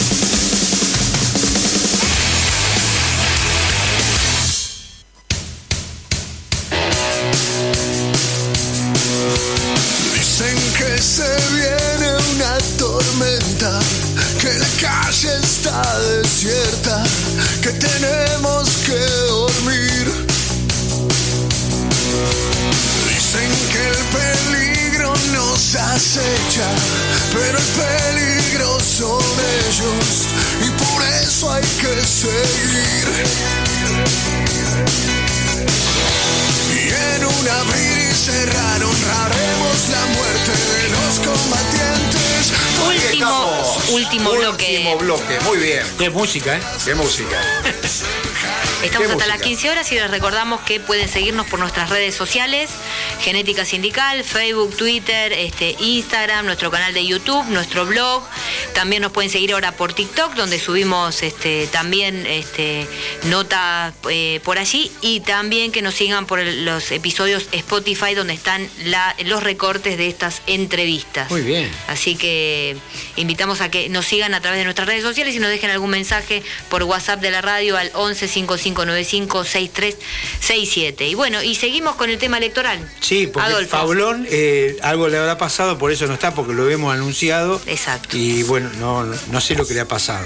Pero como vamos a discutir un poco de, de estas elecciones también, le podemos meter nosotros, ¿no? Que son las PASO, ¿no? ¿Qué son La- las PASO? la- ¿Qué la- significan las PASO? Claro, las PASO eh, en este caso son este, las eh, primarias abiertas, simultáneas y obligatorias. Primarias porque se definen justamente los candidatos de las elecciones generales dentro de cada partido. Abiertas porque cada ciudadano puede votar al frente o al partido que, que- que- que le parezca sin estar afiliado. Simultáneas porque se van a realizar en todo el país en, en el mismo momento y obligatorios porque todas las personas que estén empadronadas tienen que votar. ¿Y saben lo que se eligen ahora? ¿Qué se elige? diputados, Sí. senadores y también concejales, tanto, tanto este, nacionales, provinciales como municipales. Ahí veo que está hablando Cristina. ¿La podremos poner un ratito para escucharla? Vos ya empezó. Está en C5N, está en- también en el canal oficial, el canal 7. Pero Vamos a ver si nuestros... no, creo que no empezó, ¿eh? Eh, No, esto es viejo. No, no, no empezó todavía. ¿No empezó todavía? Eh, fíjense, creo que no empezó, eh, va porque va a estar en Tecnópolis Ajá. y están anunciando y están pasando imágenes de actos anteriores. Actos anteriores. Claro, to- al momento no, no comenzó. Pero está bien lo que dice el Vasco porque va a estar en Tecnópolis. Va a estar en Tecnópolis, Claro, sí. Va a hablar Cristina. Eso está Sí, muy bien, compañero. este, ¿eh? está bien, ¿no? Bueno, eh, usted estaba hablando, ¿qué opinión tenía sobre el tema electoral? Que me decía que de la mística, de... Bueno, yo- eh, a ver cómo lo puedo decir. Me parece que vamos a ganar, me parece que vamos a. Esto me parece, que nos vamos a divertir, nos falta esto. Esta cumbia. le falta, le falta onda. Nos falta fuerza, Fuerza. power, Ajá. que es lo que te da el inicio de nuestro programa y ahora, meta cumbia. Esto, y podemos bailar, Petiza, si querés, ¿eh? Bien, no hay problema. eh, o sea que bien peronismo, bien, Bien, peronista. esto es el peronismo, el divertirse. Ah, eh, o sea que con el peronismo se garcha, como decía este, la- este, ¿Qué es eso? la Vicky Tolosa Paz. ¿Qué es eso? Porque, viste, La dijo la candidata, yo no sé, lo pregunto. Bueno, Sí, la felicidad ser. del pueblo. La felicidad del pueblo. del Sí, la felicidad del pueblo. Ajá. Garchar también dice. Bueno, muy bien. muy bien. Muy bien. Me parece bueno. Bueno, pero además usted estaba Después no me desarrollando. critique, después no me critique, no, no lo critico. está Yo, buscando la lengua, ¿eh? yo, no, no, no. Yo hablo lo que dijeron las candidatas. ¿Qué quiere un trabajador? A ver, decime, ¿qué, quiere? Pregúntame a mí. Ah, le voy a, le voy a hacer- usted hablaba de la mística en la campaña. ¿A qué Sí, se refería? A esto. A ser alegre, a tener alegría. Un trabajador cuando está alegre es porque come bien, porque a los chicos los puede mandar al colegio, porque los puede mandar de vacaciones, porque no tiene problemas en la salud. Eso, la felicidad del pueblo y también Galchar.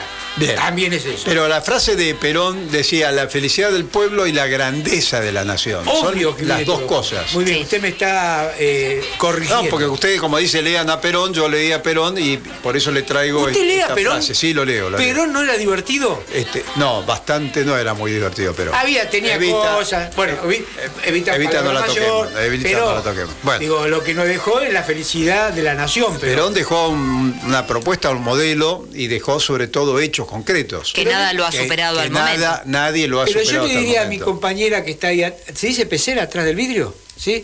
Que es la cumbia que la deje mientras que estamos discutiendo nosotros, porque me da libertad, me da alegría. Y yo soy un tipo alegre porque soy un trabajador alegre. ¿Sí? Y que digo que estas elecciones vamos a ganar. Vamos a ganar en estas elecciones. Por ahí no lo como me gustaría, pero tenemos esta pandemia de mierda eh, que tenemos que pasar para ser más felices. Entonces hay que convocar a nuestros compañeros que vayan a votar, que vayan a votar. ¿Y después de noviembre qué? Que después lo discutiremos después de noviembre. Porque qué. recordemos que el, el domingo son las PASO y el 14 de noviembre las generales. Ahora se eligen los candidatos y el 14 de noviembre, bueno, quiénes van a ser diputados este, y senadores que se ponen en juego 127 bancas de diputados y 24 en el Senado. ¿Lo sacaron del ropero a Macri de nuevo, puede ser? Lo sacaron, Ah, pero lo sí, escondieron. pero ¿qué pasó? Y lo escondieron, lo Sí. sacan, lo esconden. Tenemos algo de Macri, lo quiero volver a escuchar porque el cinismo, Tenemos algo de la Macri. caradurez del, de Macri Usted lo pide, lo tiene. no tiene precio. A ver. A ver. Y si nos encontramos que una mayoría de los argentinos decimos basta, eso va a generar una, una recuperación de la esperanza, va a haber un, un- como una, un respirar, un aire nuevo el lunes diciendo, bueno, esto o, o- o cambian o se van a ir, ¿no? Se, en el tiempo se van a tener que ir porque han perdido el apoyo que es lo que ha pasado en Argentina. Bueno, Este, discúlpame, ¿puedo dar una puteada? Chiquitita, es un gran pelotudo. Se olvida que somos los peronistas, que le ponemos mística, que tenemos genética, como este programa, genética. Cada vez que quieren hacer algo en contra de los trabajadores, como este turro, vamos a estar los trabajadores al frente. ¿Está bien lo que dije? Bueno, lo peligroso de esto es que ¿Qué está es? diciendo, es destituyente, está planteando que este, si no cambian de acuerdo a lo que él cree que hay que cambiar, ¿no? Juntos por el cambio, cambiemos, se tienen que ir. Así empezó el proceso de destituyente en Bolivia con Camacho y compañía, ¿se acuerda? Sí, claro. Empezaron con todo esta... Y, y tiene otro candidato en la capital, este Tetaz, Sí. este radical pro, este economista que pide Y perdona este, las tetas de- esto, derogar las leyes laborales, este, plantea lo mismo, este, arengando, vamos, vamos, que se van. O sea, eso es absolutamente destituyente. En una campaña electoral donde ellos no pueden defender ninguna propuesta económica, social de los últimos cuatro años de gobierno. Es decir, esas cifras que usted planteaba, Débora, recién sobre el tema salarial, son evidentes. Además, Macri sostiene que este gobierno endeudó el país. Es un pelotudo. Este, no, no, es un cínico. Bueno, está bien. Es un cínico, no, no, no, no, no es inocente. No, ¿qué va a ser inocente? Este, ni es tonto, ni es No pelotudo. Es, Es una un política. cínico y es una política este, que los medios agrandan y construyen lo que se llaman las posverdades, que son las mentiras absolutas. De eso hemos tenido expresión en América Latina, lo tenemos a Bolsonaro como la expresión de mayor nivel en uno de los países más grandes de América Latina, donde la Corte Suprema de Justicia hoy se dio cuenta que está en contra de Bolsonaro porque se le escapa Bolsonaro de su, de su, de su control, de su realidad, digamos. Pero el cinismo de macrismo es realmente espeluznante. Menos mal que hay una, una genética en nuestra patria, ¿no? El otro día leí un comunicado de una agrupación Causa, donde planteaba el repudio a, estas expresiones de Macri, y planteando claramente que eh, hay compañeros que vivieron un proceso de dictadura y que pelearon, y este se cree que libremente puede decir que se vayan. El peronismo ha luchado mucho por esto. Los viejos compañeros peronistas y los nuevos compañeros peronistas que van a seguir luchando. Que ni se le ocurra estas pelotudeces. Y yo comparto con vos, porque a veces uno se ríe y lo pone, se pone medio jocoso, que sí es parte de una política. Y que esa política es la política que tuvo la dictadura y que tuvieron las multinacionales, que siempre son las mismas, ¿eh? cambian de nombre, pero siempre son los mismos hijos de puta que nos quieren. Sí, hay un plan para la Argentina y para la región, ¿no? Claro. Por eso es que hay, hay similitudes, como vos recién decías, cómo empezó también, bueno, en otro país también estas políticas destituyentes. Y ahí está por comenzar, en cualquier momento cierra la campaña en Tecnópolis, ahí están este, los candidatos que se los ve en el escenario. Bueno, la campaña que cierra el Frente de Todos, que en esta elección es muy importante que la ciudadanía vaya a votar en estas pasos, bueno, porque votar es fundamental para construir la democracia. Y les recordamos a todos que pueden chequear dónde, dónde votar, lo pueden hacer ingresando a internet a www.padronelectoral.org. Ahí está entrando el presidente de la Nación y con la vicepresidenta este, Cristina Fernández de Kirchner. Y bueno, y acá lo que tenemos claramente en disputa dos modelos de país, ¿no? Un modelo de valorización financiera, de especulación financiera que tenemos una continuidad de lo que fue la, la última dictadura cívico-militar de 1976 y que bueno, el macrismo viene un poco, eh, si bien fue un gobierno electo democráticamente, bueno, las mismas prácticas y las mismas políticas fueron las que este, llevó adelante y acá lo que plantea el Frente de Todos en este gobierno de coalición es un este, modelo de desarrollo productivo y en el cual por supuesto pongan el centro al trabajo, además que mire la región y por supuesto que contemple los temas, como decíamos, los temas ambientales, que bien lo dijo ayer el presidente de, de la Nación. ¿Qué le parece si escuchamos? Me parece perfecto, no sé Cristina. si eh, ahí empezó, está hablando Cristina, podemos a ver la producción, Na- mejor que cierre que este, imposible. pero por supuesto. A ver si se puede. eh, están ahí, están, están viendo la parte técnica. Creo que no se ve todo. Pensar que Tecnópolis lo querían desarmar, Sí. lo han desarmado. Sí. Lo- dijeron que lo iban a, iban a hacer federal y lo llevaban al interior y en realidad lo desarmaron. Sí, mira, ahí está Estela Carlotto, ahí se la ve a Tati. Están- Intentaron cambiarle el nombre al, este, al- a la Néstor Kirchner, al Centro Cultural. ¿Cuántas, ¿Cuántas barbaridades intentaron y no pudieron, no? Sí. Intentaron este, Bueno. el 2 por 1 Bueno, para creo que está- liberar. Acá estamos en- Ahí está. Ah, ahí está Cristina, Ahí está habla Cristina. Vamos a escucharlo Vamos a escuchar. Dale. es como es como recibirlos casi en el living de mi casa. Yo la siento mi casa, Tecnópolis. La verdad que la verdad que y ustedes saben que Tecnópolis se hizo por decisión de Macri, ¿no? Esa no la tenían. En serio, fue por decisión de de Mauricio Macri que se hizo Tecnópolis. Les cuento, cortito, cortito y al pie, como dicen los compañeros y compañeras. Cuando finalizaron los festejos del Bicentenario, festejos maravillosos y los hubo, inolvidables en el país, a Parrilli, eh, que lo habían apodado Bob el Constructor. ¿Ustedes conocen el cuentito ese de Bob el Constructor, de cuando eran chiquitos? Eh, la mamá de Néstor, mi suegra, la abuela de los chicos, se la contaba a Máximo y, a Florencia. Si la abuela les contaba cuentos. Si yo, le si yo le digo que le contaba yo los cuentitos a los chicos, no me lo van a creer porque además es mentira. Y no vine acá a mentir. No voy a empezar a mentir ahora de vieja. No mentí nunca, no voy a mentir de vieja. No, de ninguna manera. Así que bueno, nada. Terminan los festejos y viene Parrilli con un nuevo proyecto. Después del bicentenario, que había sido una maravilla, un, un fenómeno económico, social, cultural, fantástico, sociológico casi. Los millones y millones de argentinos y argentinas festejando en las calles 200 años de historia. Fantástico. Bueno, viene con el proyecto nos dice, tenemos que hacer un evento de dos semanas seguidas sobre la Figueroa Alcorta. ¿De qué es? Tiene que ser Tecnópolis, por eso es Tecnópolis. Polis viene de ciudad, de Tecnópolis, ¿no? Polis, ciudad, Tecnópolis.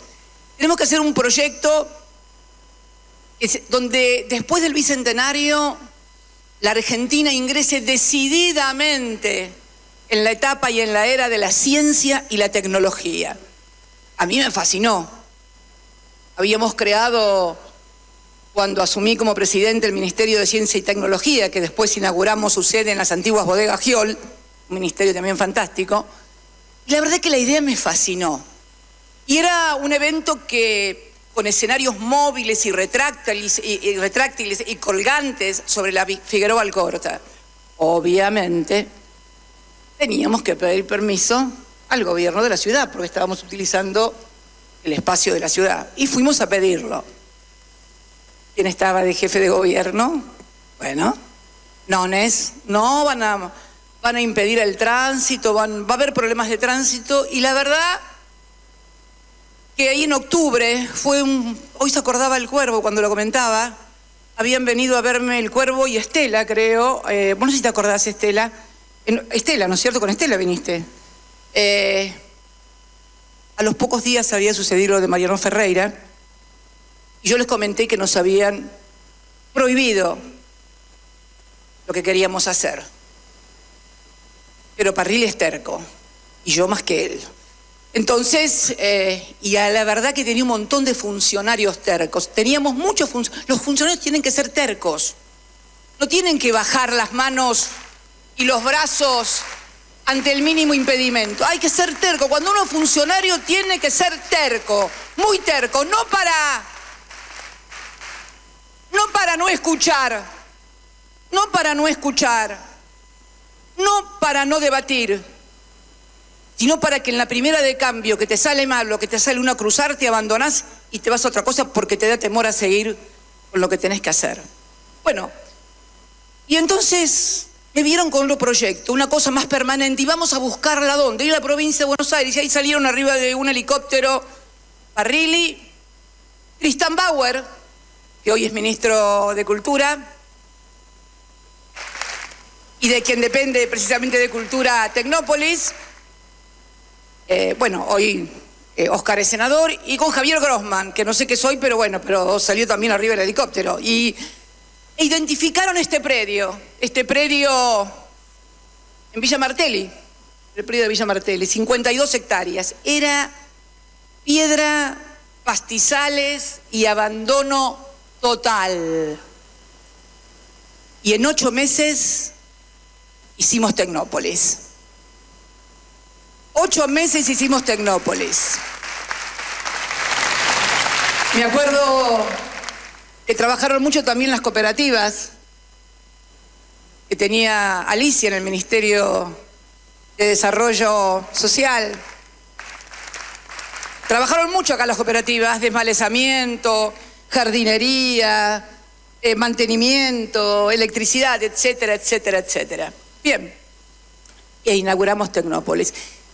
Y hoy venía y cuando veía esto, que es fantástico, acá, acá también presentamos el Cunita, acá en Tecnópolis. Acá también entregué la computadora número 4 o 5 millones, no me acuerdo, de Conectar Igualdad. Y la verdad que venía pensando en eso, en qué es gobernar, ¿no?